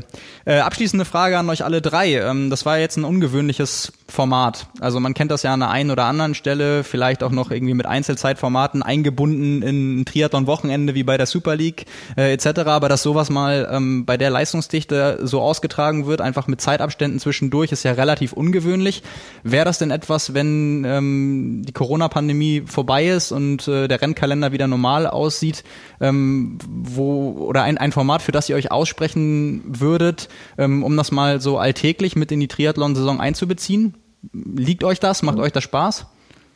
Also ich finde, es hat auf jeden Fall äh, seinen eigenen Reiz, weil man muss halt einfach von Anfang bis Ende durchziehen, wie das jemand auch schon gesagt hat. Man, man weiß nie genau, wo man liegt und es kann dann auch eben eine Sekunde zwischen Platz drei und vier sein, ohne dass man es äh, bis kurz nachdem man im Ziel ist weiß und das ist halt eben irgendwie auch, hat auch schon eben so seinen Reiz und ist einfach echt spannend auch bis bis man dann wirklich die endgült, endgültigen Ergebnisse hat. Ja. Also ähm, ich finde schon, dass man das auch hin und wieder dann mal so einbauen kann. Das, ich finde, es ist auch besser dann eher für einen Sprint, als wie wenn jetzt irgendwie bei einer olympischen mhm. oder bei einer Mitteldistanz dann auch so ein Jagdmodus, da ist es dann wahrscheinlich eher nicht ganz so spannend. Ja. Ähm, aber so bei einem Sprint äh, ist es und jeder macht es so sein Time Trial Format und am Ende sind es dann trotzdem nur Sekunden, die uns da trennen. Das ist auf jeden Fall, sagt auch einiges über die Leistungsdichte aus. Absolut. Was man dazu, dazu sagen muss, ähm, dass es halt eigentlich, natürlich jeder macht sein Ding, aber andererseits ist es auch nicht ganz fair. Ähm, ich weiß nicht, wer die Übertragung mal gesehen hat, mhm. aber ähm, man müsste auf jeden Fall die Regeln besser durchsetzen, gerade was das Windschattenfahren halt angeht. Ja. Klar, wir sind bei Kurzdistanzler ein bisschen unerfahren, wie viel Abstand jetzt tatsächlich richtig ist. Aber es kommt natürlich halt auch darauf an, wie dann die Reihenfolge ausgelost wird beim Starten. Also wenn halt dann vier starke Athleten zusammen starten und beim, beim Radfahren dann nur zehn oder acht Meter Abstand lassen, hat es dann natürlich der einzelne Athlet ähm, viel schwerer, auch wenn er ähm, ja auch wenn Windschatten eigentlich offiziell verboten ist, aber halt auch beim Laufen. Also zum Beispiel, ich glaube, jeder, also Max und ich sind ja im Vergleich zum Fred allein gelaufen. Ja. Komplett, der Fred konnte sich natürlich so ein bisschen reinhängen äh, macht jetzt nicht so viel von der Zeit aus, aber ist natürlich, sind das alles so Faktoren, die das halt schon beeinflussen. Und natürlich in einem Massenstartrennen, ähm, ja, da ist es ähm, deutlich fairer. Aber ich denke auch, wie der Fred gesagt hat, ist auf jeden Fall ein cooles Format, was man einfach mal mit reinbringen könnte und halt andere Athleten dann äh, vielleicht bevorzugt werden, ähm, die andere Stärken haben, wie eben das Radfahren bei uns zum Beispiel. Ja. Ähm, Wäre auf jeden Fall interessant. Würdet ihr das denn so einschätzen, dass äh, ihr vermutlich schlechter abgeschnitten hättet, äh, wenn das ein normaler Massenstart, sage ich jetzt mal, gewesen wäre? Also wahrscheinlich ja etwas, was euch allen drei eher zugute gekommen ist, oder? Also ähm, ich glaube jetzt nicht, dass wir unbedingt so viel schlechter abgeschnitten hätten. Ich meine, wenn es bei der gleichen Radstrecke geblieben wäre, die war ja doch sehr selektiv und anspruchsvoll. Mhm. Ähm, da hätte man schon auch durchaus eine Radstärke ausspielen können.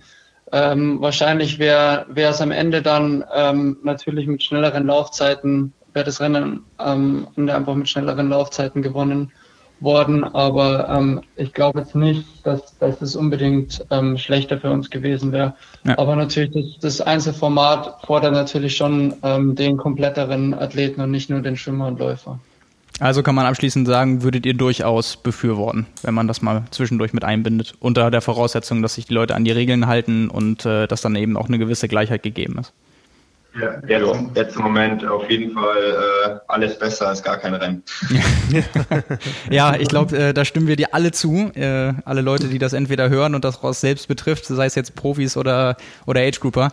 Ähm, ja, also erstmal vielen Dank für eure Einschätzung, für die Zeit und dann ähm, ich glaube, äh, ja, zwei, drei Tage nach dem Rennen kann man immer noch sagen, gute Erholung an euch alle, egal ob Doppelstart oder nicht. Äh, Frederik, ich habe gesehen, du hast auch noch am, am Sonntag eine 5 Kilometer Bestzeit aus, aufgestellt, glaube ich. Oder bist du schon mal schneller gelaufen?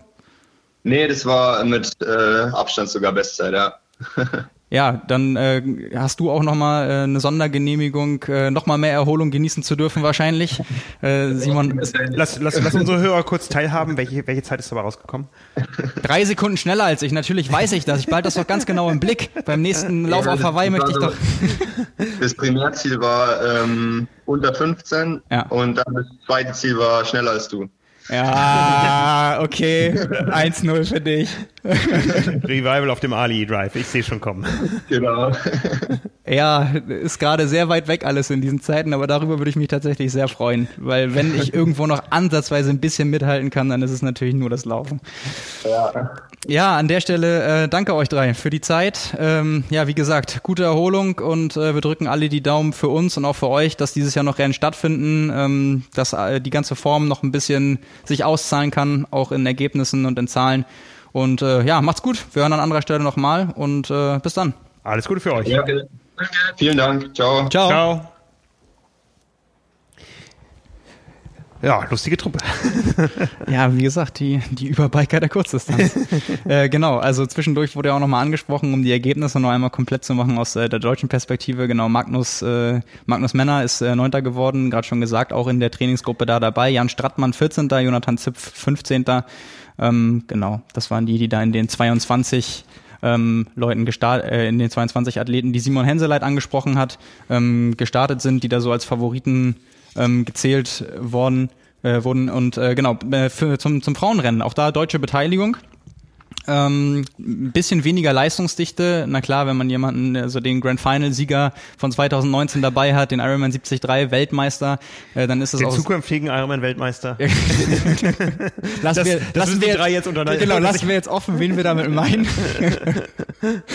nee, aber äh, das ist natürlich auch sehr schwer zu toppen. Aber äh, jetzt gerade so aus der österreichischen Perspektive, weil das waren ja auch äh, Staatsmeisterschaften, ähm, mhm. die beiden wahrscheinlich gerade besten österreichischen Kurzdistanzlerinnen am Start mit Lisa Perterer und äh, Julia Hauser, die 2016 auch schon in Rio gestartet ist, ähm, die auch äh, Zweite und Dritte geworden sind und überrascht wurden von Therese Feuersinger, die etwas überraschend äh, als noch U23-Athletin den Sieg geholt hat, äh, Staatsmeisterin geworden ist, äh, insbesondere durch eine starke Schwimm-Rad-Kombination. Also wenn man sich das äh, anguckt, ähm, geschwommen 9 Minuten 49, also damit wäre sie ähm, top im Männerfeld drin gewesen und äh, ist dann auf 750 Meter äh, jeweils eine knappe Minute schneller geschwommen geschwommen als Lisa Perterer und Julia Hauser. Mhm. Ähm, also die hatte offensichtlich in der Corona-Zeit Zugang zu, zu einem Pool die ganze Zeit. Nee, weiß ich natürlich nicht, aber ähm, das ist schon, schon sehr beachtlich. Also ähm, extrem starke Schwimmzeit im Vergleich zu allen Athletinnen, die noch gestartet sind.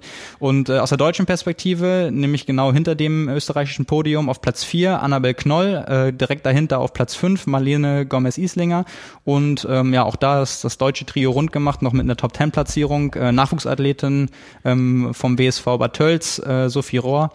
Ähm, genau, also auch da äh, die Chance genutzt, finde ich, für eine nicht ganz so weite Anreise.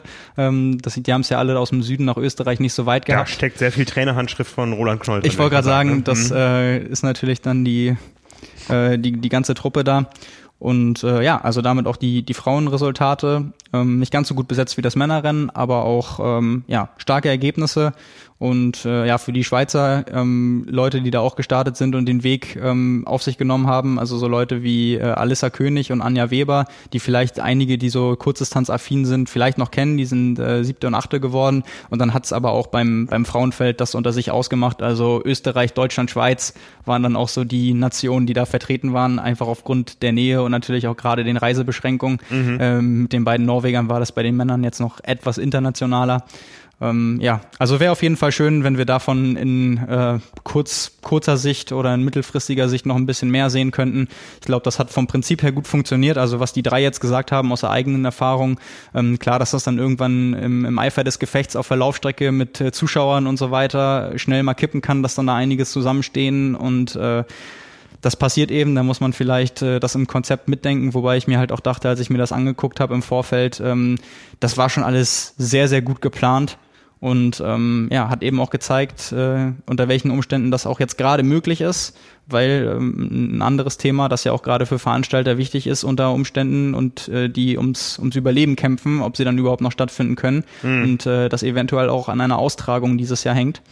Ähm, ja, ja, also das war auf jeden Fall in der jetzigen Zeit äh, ein, ein sehr schöner Anlass wieder, um, um über sportliche Perspektiven mal zu berichten. Ja, du hast gerade gesagt, äh, da hatten offensichtlich die Leute unterschiedlich Zugang zu Pools in der vergangenen Zeit. Es gab heute eine Pressemitteilung vom Deutschen Schwimmverband, die eine Umfrage unter den deutschen Schwimmern gemacht haben und zu dem Ergebnis kamen, die Hälfte der DSV-Mitglieder hat noch immer keinen Zugang zu einer Schwimmhalle. Wie sieht's bei dir aus mit dem Schwimmtraining gerade? Wir, wir wissen ja beide, wir lieben es nicht unbedingt. Schwimmhalle nicht. Also ich bin jetzt mittlerweile so zwei bis dreimal in der Woche wieder im Wasser.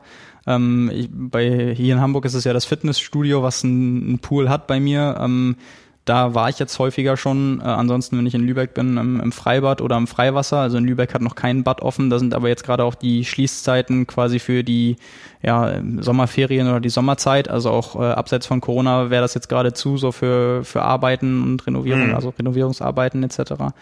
Ähm, ja, also ich äh, bin wieder im Schwimmtraining. Das hat sich am Anfang grau, grausam angefühlt. Ähm, wird ein bisschen besser, nicht, nicht viel. Ab, ab der wievielten Einheit? Also ich hatte gestern meine zweite und es war grausam. Ach, ja, Ging wieder so los mit 8 mal 50 Meter Delfinbeine. Ja, stark. Ja. Das, bin, das bin ich noch nie geschwommen. Zumindest nicht ohne Kurzflossen. Aber unser Trainer hat als Ziel, weil ja auch im Schwimmen keine Wettkämpfe stattfinden, rausgegeben, dass er am Ende dieser Phase, ich weiß jetzt nicht, was er mit Phase meinte, ich glaube so der Wiedereinstieg, äh, es schaffen möchte, dass wir innerhalb einer Trainingseinheit, die bei uns 90 Minuten dauert, einmal sechs Kilometer schwimmen. Das ist also ähm, ja, äh, das wären vier Kilometer in einer Stunde. Ja, jetzt kann man ausrechnen, das ist ein Ironman-Tempo von ähm, äh, 56, 57 Minuten irgendwo. Ich würde sagen, mit, mit Neoprenanzug und Pedals durchschwimmen. Mm, ja, Neo gibt's da nicht, äh, Pedals äh, wahrscheinlich auch nicht, Pausen wahrscheinlich auch nicht, das Ganze auf der 25 Meter Bahn. Also das, ja, ich weiß jetzt nicht, ob ich das so als lohnenswertes Ziel, Trainingsziel für mich, äh, erstmal die Mitteldistanz. Ja, ja, das, das klingt besser. Ja. Ja, womit wollen wir weitermachen? Es gab ja noch mehr Sport am Wochenende. Es gab noch mehr Sport, auch in, Deutschland. Auch in Deutschland. Und zwar in Leipzig. Wir haben es letzte Woche angekündigt. Ich glaube, zum 37. Mal hat er stattgefunden, der Leipziger Triathlon am Kulkwitzer See. Ähm, ja, äh, auch ein kleineres Starterfeld als sonst. Äh, auch ein Rolling Start Verfahren. Nee. Nee, nee, nee, nee. Haben wir letzte Woche auch schon anders. Äh, hast du eingeworfen? Ja, stimmt. Äh, 25er Startgruppen. 25er. Aber halt zusammen. Das, genau, ja. genau, ja. Genau. Ähm, also äh, Startgruppen im Rolling Start Modus. Habe ich mich jetzt gerettet damit? Nee. Ich meine, ich, ich habe irgendwo den Begriff Rolling Start letzte Woche auf der, auf der, auf der Website gesehen. Auf jeden Fall keine Massenstarts, sondern kleinste Startgruppen. Äh, ich glaube aber nicht in ganz so großen Abständen.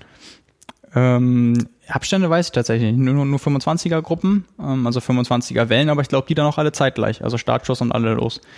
Ja, und da gab es also Sport, auch Spitzensport, auch gute Beteiligung. Simon hat Ergebnisse. Ja, genau. Also gewonnen bei den Männern ähm, Markus Herbst, den wir auch letzte Woche so als einen der Top-Favoriten eingeschätzt haben. Mhm. Äh, nach einer Stunde 50, 46 Minuten Markus Herbst, ähm, ja, relativ bekannt für seine Radstärke, die hat er da auch echt mal sprechen lassen in 55, 34 äh, schnellste Radzeit des Tages, also deutlich schneller als die Konkurrenten. Zweitschnellster Konkurrent, äh, Konkurrent auf der Radstrecke war dann äh, Per von Flerken, der Mann von Yvonne von Flerken. Die Per. Genau, die Per, ehemals Per Wittner. Der ist insgesamt auf Platz drei gelandet, aber ähm, war dann auf dem Rad auch äh, zwei Minuten, vier Sekunden hinter Markus Herbst. Also der hat das Ding wirklich auf dem, auf dem Rad gewonnen quasi.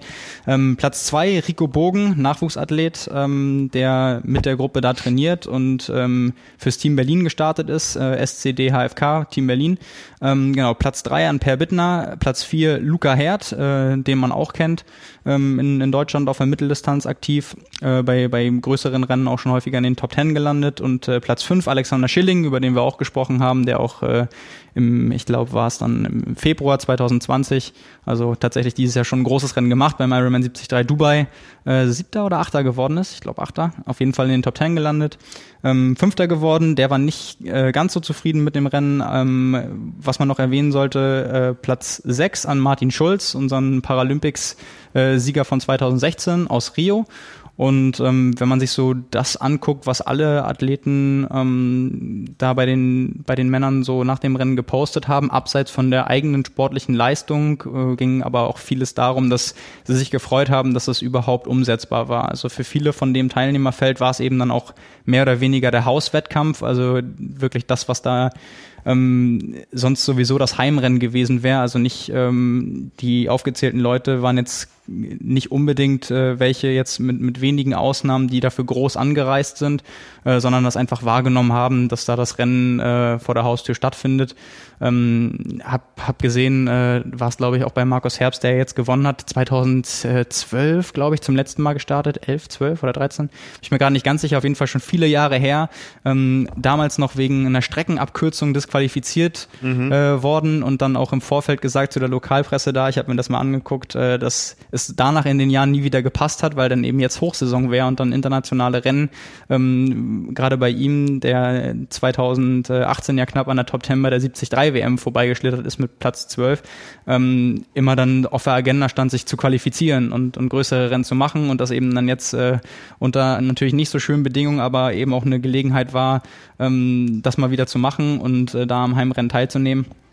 Und äh, ja, also soweit zu den Ergebnissen bei den Männern. Ich habe äh, insgesamt, da können wir vielleicht an der Stelle einmal weitermachen, so mit, mit Markus Herbst nochmal gesprochen, um so eine insgesamte Einordnung ähm, zu holen. Also was da auffällig war, ähm, beziehungsweise was anders war als sonst, ist eben, dass das Einchecken zum Beispiel länger gedauert hat durch Abstandsregeln, durch zeitliche Entzerrung, ähm, dass die Wechselzone größer beziehungsweise länger aufgebaut wurde. Ähm, eben dann, was wir angesprochen haben, dieser 25er Wellenstart, ähm, den es natürlich sonst auch nicht so geben würde. Aber was, was Markus Herbst sagt, ist, dass sich das alles so insgesamt äh, ziemlich gut verteilt hat und ähm, dass die Lauf- und Radstrecke auch gar nicht, gar nicht so voll war, weil das Starterfeld eben dadurch gut entzerrt wurde. Mhm, also wenn mhm. da Leute erst 20, 30 Minuten später auf die Strecke gegangen sind, dann eben auch langsamer schwimmen äh, für 1,5 Kilometer, dann ähm, war das eben gar nicht der Fall, auch auf mehreren Runden, dass man da groß irgendwie in die Situation gekommen ist, dass es auch äh, jetzt abseits von Corona manchmal mit dem Überholen bei den Profis auf einer, auf einer zweiten, dritten Runde dann schwierig wird, wenn so viele Leute auf der Strecke sind, gerade auf dem Rad. Ähm, das war dann nicht der Fall. Und ähm, er hat auch gesagt, dass so seine Wahrnehmung im Nachhinein ist, dass es gar nicht so viele Restriktionen waren und äh, der Mut des Veranstalters da auf jeden Fall belohnt wurde, wobei das natürlich nicht immer am Veranstalter jetzt hapert, dass Events nicht stattfinden, sondern dass es dann eben eine, eine Regierungsfrage ist äh, oder eben auf Länderebene, aber ähm, dass man eben da dann auch um, bemüht war um ein Konzept, was umsetzbar ist und äh, dass das eben so auch ein Vorbild äh, sein kann, weil es gut funktioniert hat und nach dem Muster auch woanders gut funktionieren könnte. Also vielleicht ist das auch einfach jetzt in Deutschland ähm, bei dem Konzept äh, mit zwar weniger Teilnehmern, aber ja immerhin noch äh, ein, ein paar hundert, ähm, dass man sagen könnte, so kann man das auch woanders durchführen. Also mhm. vielleicht ist das wirklich ähm, so ein ja, beispielhafter Wettkampf jetzt gewesen für die nächsten Wochen und Monate eventuell. Und ähm, ja, so zur, zur sportlichen Einordnung äh, hat er auch gesagt, es war einfach schön, nach, nach sechs Monaten mal wieder gucken zu können, wo man steht, auch wenn einige von denen ja auch zusammen trainieren und man ja auch ein gewisses Gefühl hat durch Trainingsdaten, sich einfach mal mit anderen wirklich messen zu können. Unter Wettkampfbedingungen nach einem so langen Zeitraum ist natürlich auch was Besonderes. Ich glaube, ja. das können wir alle nachvollziehen, ob äh, Profi oder nicht.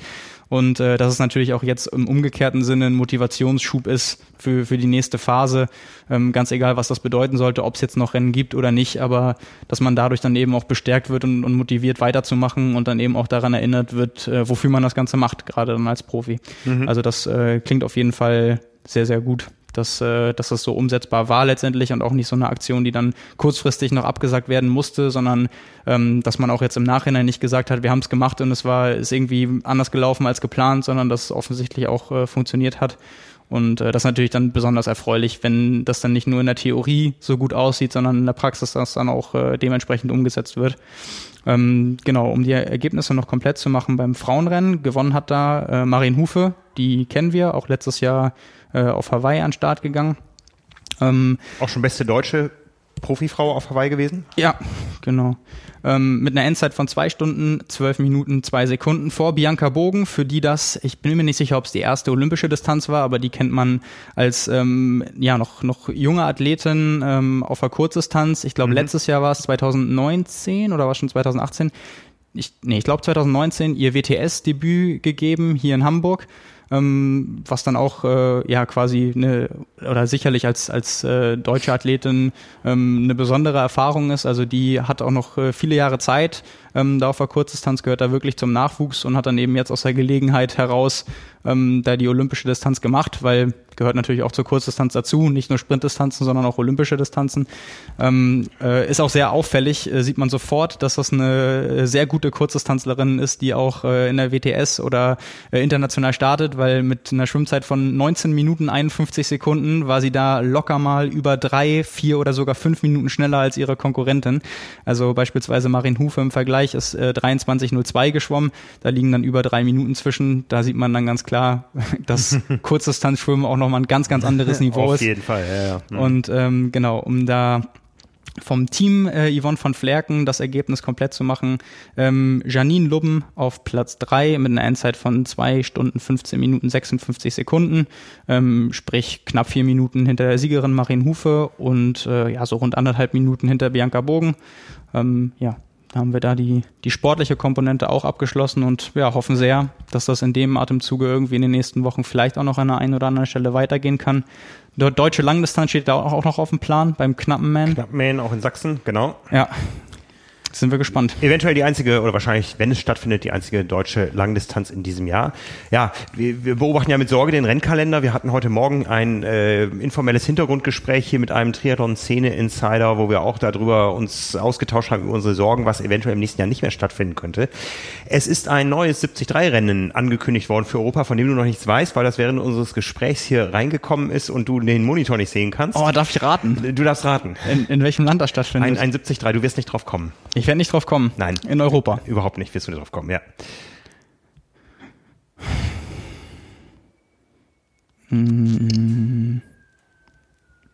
Boah, ich kann Ahnung. Lettland. Nein, andere Ecke und zwar im sechstkleinsten Staat der Erde im Fürstentum Andorra. Oh, okay. Hat äh, Ironman gerade was äh, angekündigt und zwar ein ganzes Multisport-Festival, was von März bis Juli gehen soll. Fängt an im März mit einem Wintertriathlon Andorra. Ich weiß nicht, wie winterlich das ist. Das Ganze liegt in den Pyrenäen, also wie gesagt, kleines Fürstentum in den Bergen zwischen Spanien und Frankreich gelegen. 468 äh, Quadratmeter groß, 77.000 Einwohner. Und im Juli gibt es dann eine ganze Reihe von Events und zwar den Ironman 73 Andorra, ähm, das Andorra Mountainbike Classic Pyrenäen Mountainbike Rennen und das Andorra 21 Ports Straßenradrennen und auch noch ein Ultra Trail 100, wahrscheinlich über 100 Kilometer. Das Ganze organisiert von Ironman. Aber es ist auch mal eine positive Nachricht, dass es auch äh, neue Rennankündigungen gibt in dieser Phase, wo wir eher über Rennausfälle ähm, reden und auch bei manchen Veranstaltern Sorge haben, dass ja. es damit auch das Ende der Veranstaltung sein könnte. Ja, definitiv. Wir haben da gleich auch noch so ein Paradebeispiel, zu dem man noch ein bisschen diskutieren kann. Da geht es um den Embron was auch unter anderem Andreas Böcherer betrifft, der jetzt sogar dafür noch im Familienurlaub da war, um sich auf die konkreten Strecken vorzubereiten. Ja, ich glaube, eines ähm, der ältesten Langdistanzrennen Europas, kann man sagen. Ja, ja. Also ja komm, dann lass uns das doch, lass uns das doch vorziehen, wenn mhm. wir gerade eh schon dabei sind. Also da war das ein langes Hin und Her. Das war äh, relativ groß angekündigt als ein Rennen, was äh, unbedingt auch stattfinden wollte unter einer Durchführung von einem bestimmten Hygienekonzept. Also wer das da verfolgt hat, unter anderem auf der Website, auf der Facebook-Seite, sehr, sehr ähm, bemühte Veranstalter, die mit Herzblut dabei sind, äh, ganz regelmäßige Updates rausgebracht haben, gesagt haben, wir müssen das Ganze auf 900 Teilnehmer ähm, minimieren, entzerren über die verschiedenen äh, Formate und äh, da dann eben gesagt haben, ähm, wir sind bereit, alles umzusetzen, was nötig wäre, um die Veranstaltung irgendwie durchzuführen. Und jetzt kam vor wenigen Tagen die Rückmeldung von, ähm, ich glaube, der Bürgermeisterin ist es da in dem Fall, dass äh, das eben nicht genehmigt wird. Und äh, ja, das ging jetzt so weit, dass da ähm, rechtlich gegen vorgegangen werden soll, weil es darum geht, nicht, dass es äh, ja völlig unmöglich ist, dass in dieser Zeit kein Event stattfinden kann, sondern mhm, mhm. ähm, weil da eben andere Beispiele ähm, oder weil es da andere Beispiele dafür gibt, äh, dass eben etwas stattfindet, nur diese eine Veranstaltung anders behandelt wird als, als andere Events. Also da geht es unter anderem darum, dass am 30. August der Powerman ähm, genau am gleichen Ort genehmigt wurde, auch von der gleichen Regierung dann quasi. Also die gleichen Leute, die die Entscheidung treffen, haben gesagt, Powerman machen wir, ähm, Embryman machen wir nicht.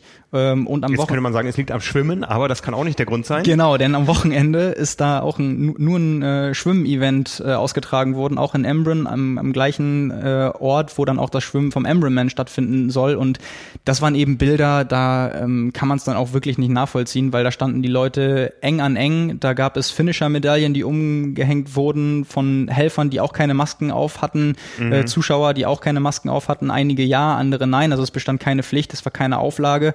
Und äh, da wurde eben dann das grüne Licht erteilt für diese Veranstaltung und da dann eben so mit zweierlei Maß zu messen und zu sagen, Schwimmveranstaltungen machen wir auch mit Zuschauern, auch mit Teilnehmern, die auch zusammen im Wasser gestartet sind. Ähm, und Powerman machen wir auch. Ähm, in 14 Tagen, glaube ich, äh, oder nicht mal mehr 14 Tagen soll die Tour de France losgehen. Ähm, auch durch Nizza führen und, und durch, durch Frankreich logischerweise, mhm. wo dann auch gesagt wird, äh, das unterstützen wir, die dürfen auch hier fahren, ähm, zieht natürlich viel, viel mehr Zuschauer an, äh, sind auch auch nicht vermeidbar. Ja, bei so einem so großen Langdistanzrennen wie einer Tour de France, da kannst du ja nicht die komplette Strecke hermetisch abregeln. Nee, natürlich nicht. Und da kannst du auch schwer Auflagen kontrollieren. Also selbst, mhm. dass du sagst, äh, alle Leute, die am Streckenrand stehen, müssen eine Maske tragen, das ist einfach bei der Zuschaueranzahl, selbst wenn sie viel, viel geringer ausfallen sollte als sonst, einfach auch nicht zu leisten. Ähm, und da kann ich das in dem verstehen, wenn man mit, mit Herzblut irgendwie dabei ist, anderen äh, oder hunderten Teilnehmern den Start zugesagt hat, ähm, da dann Profis mit im Boot sind, dass man dann sehr frustriert und, und enttäuscht ist, wenn dann eben das nicht als Generalabsage kommt, sondern mhm. eben, ihr könnt stattfinden und ihr müsst es auch nicht mit Maske machen, so macht das mal, aber ihr auf gar keinen Fall, obwohl das offensichtlich wirklich die Veranstalter waren, die sich am meisten bemüht haben, da irgendwas umzusetzen. Also dementsprechend emotional geht das da auch auf der Facebook-Seite zu, zur Sache und äh, Beiträge, die dann hundertfach geteilt worden sind, eben von den Teilnehmern. Also das schlägt relativ hohe Wellen und ist auch tatsächlich nicht ganz so unbrisant, wenn man halt sieht, dass eben, wie gesagt, ein, ein Andi Böcherer irgendwie dann mit seiner Familie dahin fährt, extra, um die Strecken zu checken. Der wollte ja unbedingt da starten. Ich glaube sogar dann auch, also ja, über, über die Langdistanz, also den kompletten Embronman. Und ähm, dass auch jemand wie Joe Skipper, vielleicht haben das einige verfolgt über Social Media, der hat alle seine Sachen ins Auto eingeladen und ist da, ist da hin, und ist da hingefahren, also irgendwie dann über 14, 15 Stunden oder so, ähm, hat sich dann auch noch vor Ort im Training sein Rad klauen lassen und ähm, ja, hat das jetzt auch quasi für die Katz gemacht. Und da kann natürlich in dem Fall auch der Veranstalter gar nichts für, weil es ist dann eben auch nicht schlüssig, warum gesagt wird, wir genehmigen andere Sachen und jetzt gibt es eine kurzfristige Absage. Fährt er ja auch mit dem Auto nach Hawaii? Ja, genau. Erst nach Maui, dann schwimmt er rüber. ähm, ja, also das, deswegen ähm, kann man das, glaube ich, echt schon nachvollziehen aus der ja. Perspektive. Also ich glaube, die würden sich da auch überhaupt nicht anstellen, wenn gesagt worden würde, das ist einfach nicht machbar in der Zeit und wir genehmigen gar nichts, eben wie es jetzt zum Beispiel auch hier in Hamburg, hier in Hamburg. genau, hier mhm. in Hamburg der Fall ist. Ähm, aber dass dann eben die Entscheidung so ausfällt, da, da kann ich auch schon nachvollziehen. Wobei wir warten so hier in Hamburg ja auch weiterhin auf die Entscheidung zum äh, WTS-Rennen und zur Team-WM. Unser Stand ist nach wie vor, man möchte daran festhalten, man möchte das Ganze außerhalb der City ohne Zuschauer durchführen. Ja. Da gibt's verschiedene Locations, also Wasser haben wir ja genug hier in der Gegend, wo das Ganze stattfinden könnte, gerade mit so kurzen Schwimmstrecken, äh, wo man auch vielleicht mit ein paar Straßensperrungen dafür sorgen kann, dass das Ganze einigermaßen exklusiv stattfindet. Ja. Wir wissen auch noch nicht mehr und warten auch noch auf die Entscheidung der ITU, was äh, die Weltmeisterschaft betrifft. Ja, also momentan stehen ja noch zwei Weltmeisterschaften quasi im Teamkalender. Die ITU hat gesagt, es gibt eine WM in diesem Jahr und wir werden in den nächsten Tagen mit dem ähm, mit dem Datum und Ort äh, rauskommen und auch äh, die äh, PTO äh, hält ja nach wie vor oder hat noch nichts abgesagt, was die Weltmeisterschaft in Daytona betrifft. Auch da ähm, wissen wir, dass das eben ein Streckenszenario sein kann, was man absperren kann von jeglichem Zuschauereinfluss, aber man muss eben auch die Athleten dahin bekommen und muss auch den Athleten die Möglichkeit geben, auch wieder zurückzureisen, ohne ähm, sich äh, zu Hause zwei Wochen in Quarantäne begeben zu müssen, zwei Wochen vor Weihnachten. Also ja, ja warten wir mal ab, was da kommt. Ähm, so ganz haben wir die Hoffnung noch nicht aufgegeben, dass es noch Dinge gibt, über die wir berichten können, die auch eben einen entsprechenden Status haben. Wir wissen ja aus verschiedenen Berichterstattungen über kleinere Events, die wir gemacht haben, dass durchaus auch das Interesse der Leute da draußen da ist. Äh, was tut sich gerade in der Triathlon-Weltspitze? Und so kommt dann eben auch ein Mosty Man zu Ehren, ähm, die äh, das Rennen sonst in anderen Jahren nicht bekommen hätte. Ja, zu Recht. Also muss ja, man auch ganz klar sagen, ganz klar, sowohl ja. von der sportlichen Wertigkeit als auch vom Organisationsaufwand her.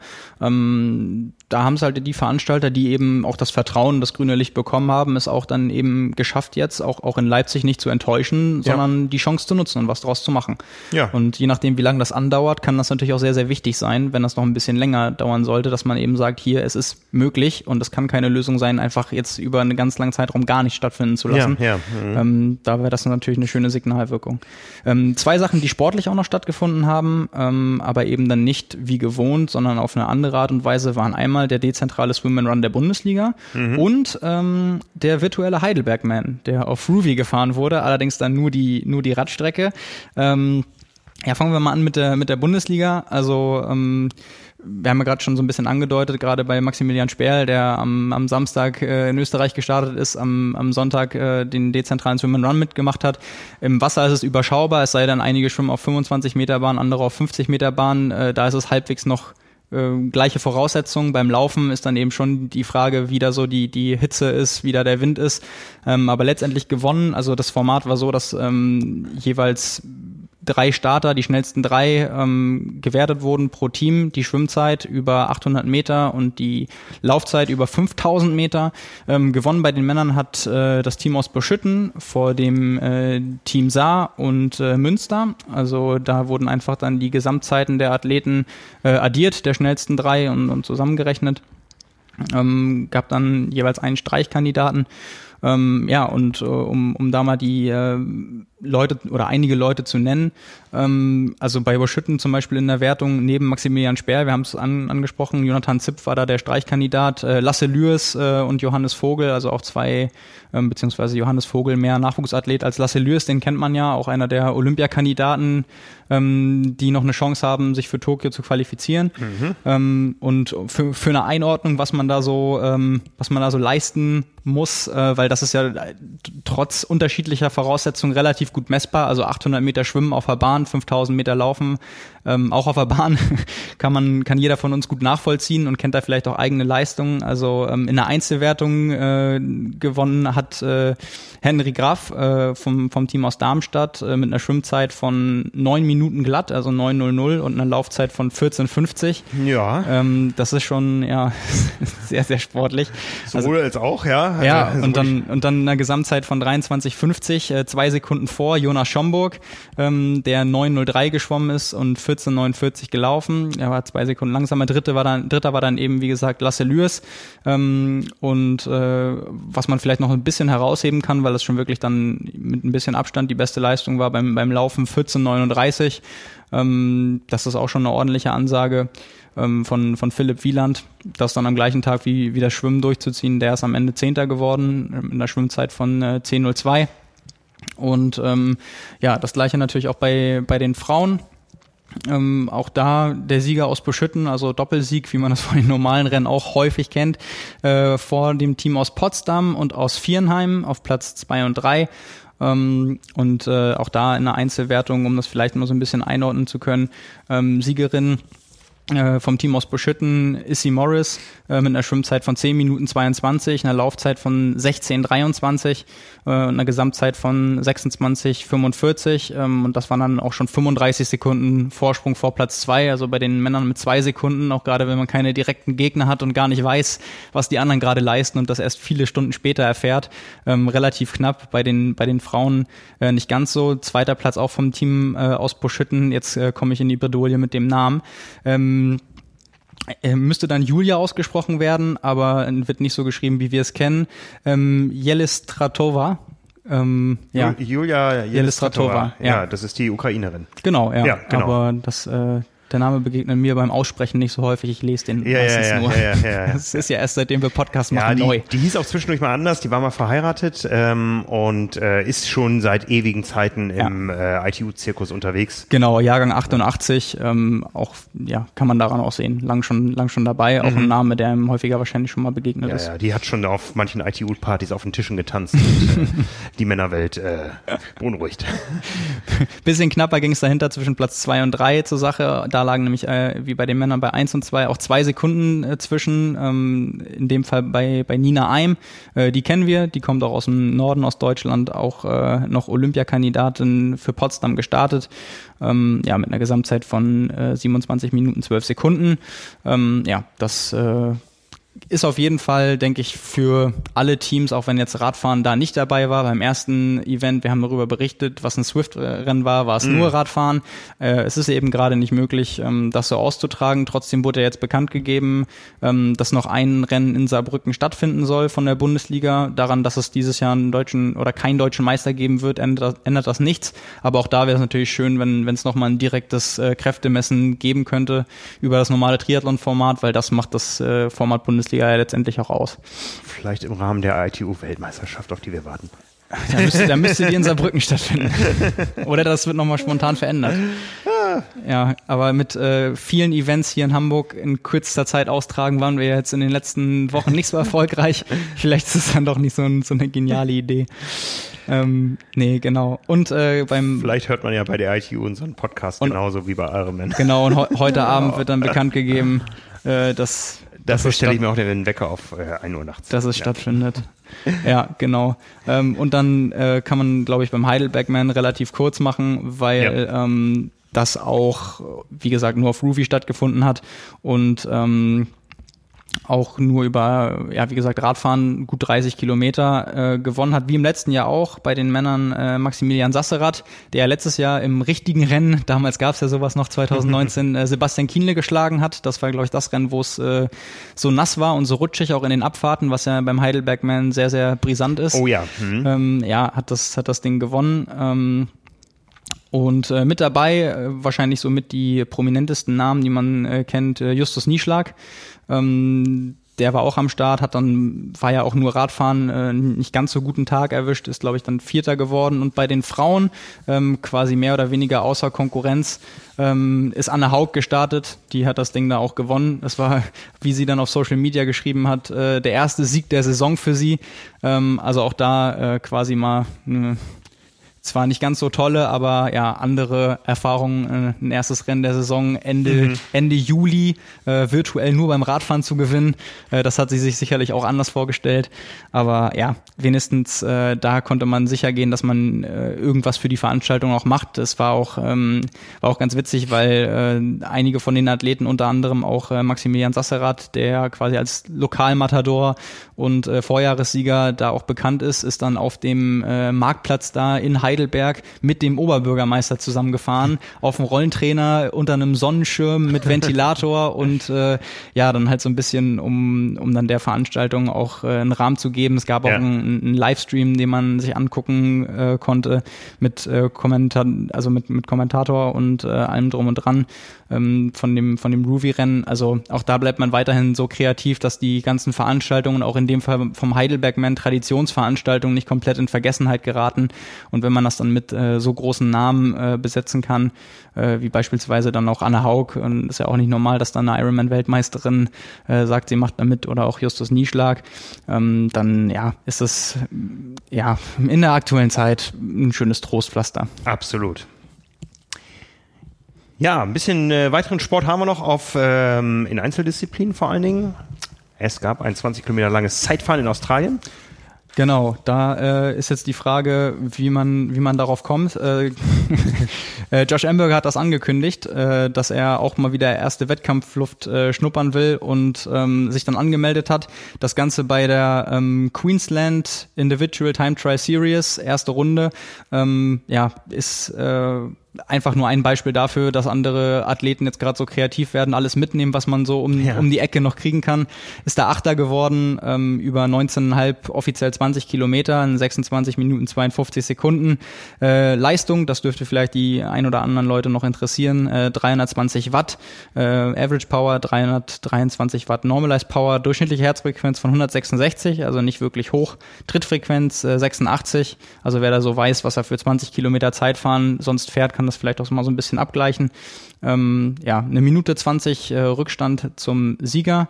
Das alles weiß ich natürlich, weil ich mit den Garmin-Hackern verbunden bin und das, den Training Peaks-Account von Josh Amberger gehackt habe.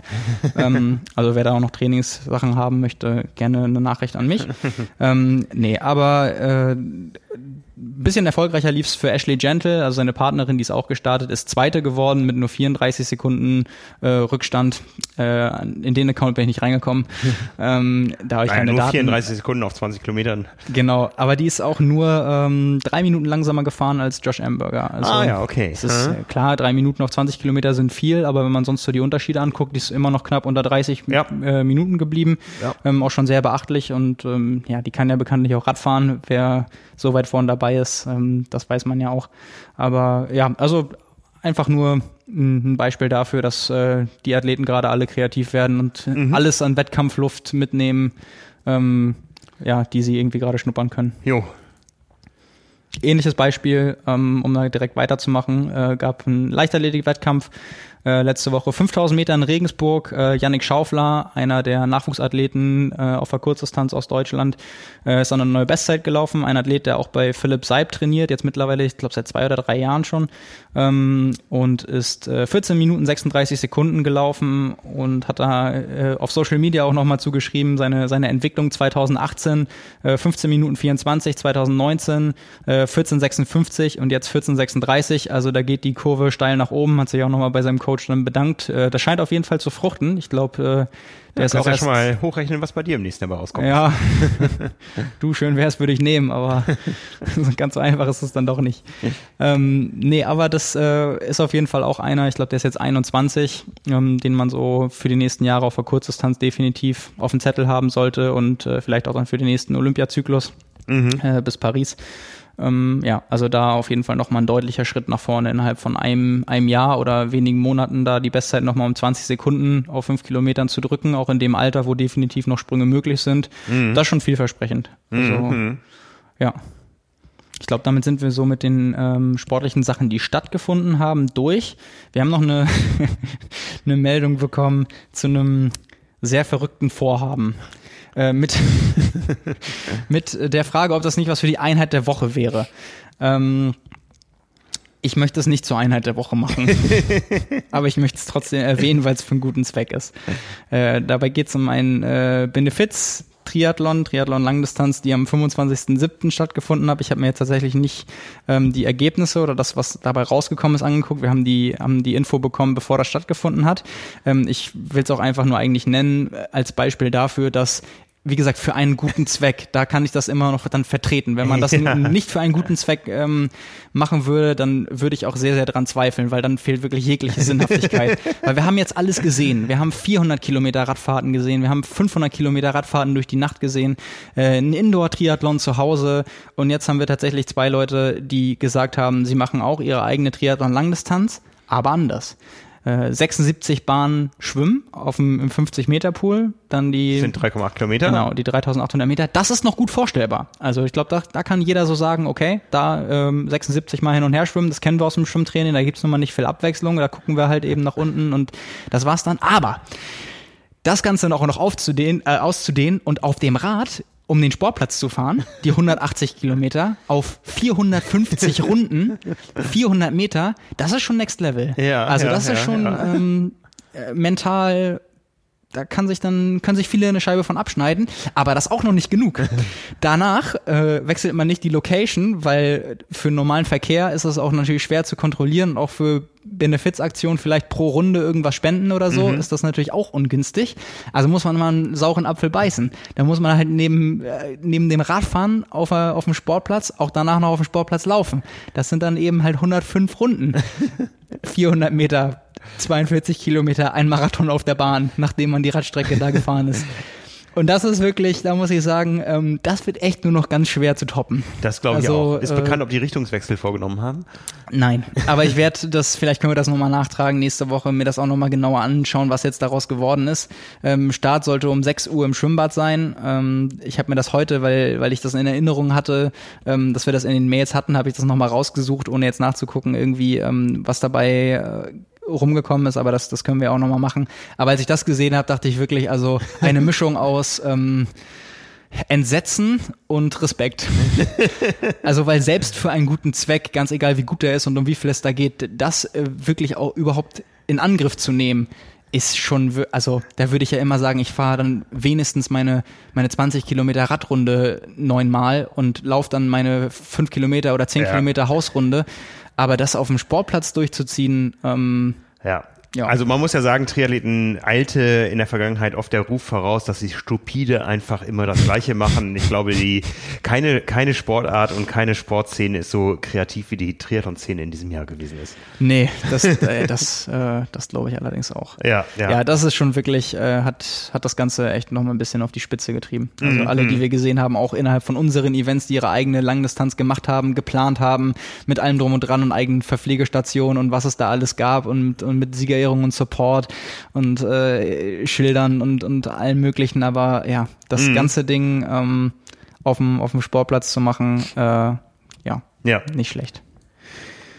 Ja, wir haben ähm, normalerweise einen Kommentar der Woche. Ich, äh, diese Woche ist es eher so das Zitat der Woche aus. Boah, können, wir, können wir damit aussteigen? Ja, da steigen wir mit aus. Ja, da, das, ist ein anderes Thema, was ja, noch das, das ist richtig. ein bisschen ernster ist, genau. Hm? Ähm, ja, wobei ähm, ja, das können wir sonst auch noch kurz machen. Ich dachte eher, dass wir mit der mit der Einheit der Woche, äh, dass, ja. dass wir das machen. Ähm, aber genau, äh, um, um das einmal kurz noch aufzufassen, worauf du hinaus wolltest: Es gibt aktuell eine Petition für Laufevents, äh, weil die ähnlich wie beim Triathlon auch extrem auf der Kippe stehen ähm, und es eben dann gut sein könnte, dass wir nächstes Jahr, ich habe jetzt wirklich keine Nummer im Kopf, aber ich sag einfach mal von 5000 Laufevents nur noch 2500 haben. Mhm. Und da wir das glaube ich alle nicht wollen äh, und das jetzt eben eine Zeit ist, wo man sagen kann, ähm, definitiv ist das jetzt nicht das Wichtigste und das größte Problem Problem, was wir haben, aber auch in Anbetracht dessen, dass das Ganze eventuell noch ein paar Wochen und Monate anhalten könnte, ähm, kann man eben sagen, es haben genug Veranstaltungen jetzt vorgemacht, wie es gehen kann, unter welchen Auflagen und ähm, da kann man sich dann auch, wenn es einem ein persönliches Anliegen ist und äh, man den Veranstaltern was Gutes tun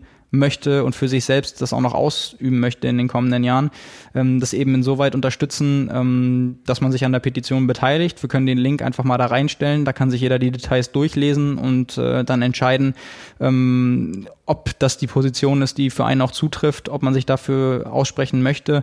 Ähm, wir wissen sehr aus der Triathlon-Szene auch bei den Veranstaltern, es kann eben gut sein, dass äh, einige Veranstaltungen und einige Läufe dann in Zukunft zumindest von dem Veranstalter gar nicht mehr ausgetragen werden können. Mm, mm. Und wenn das bei einigen Events noch daran hängt, ob die jetzt im Herbst stattfinden oder nicht und äh, es dadurch möglich gemacht werden kann, um die Aufmerksamkeit darauf zu richten, dass man das eben unter einer bestimmten Voraussetzung und unter einem bestimmten Konzept durchführen kann und damit letztendlich die Veranstaltung am Leben erhält, dann ähm, ist es sicherlich eine gute Sache.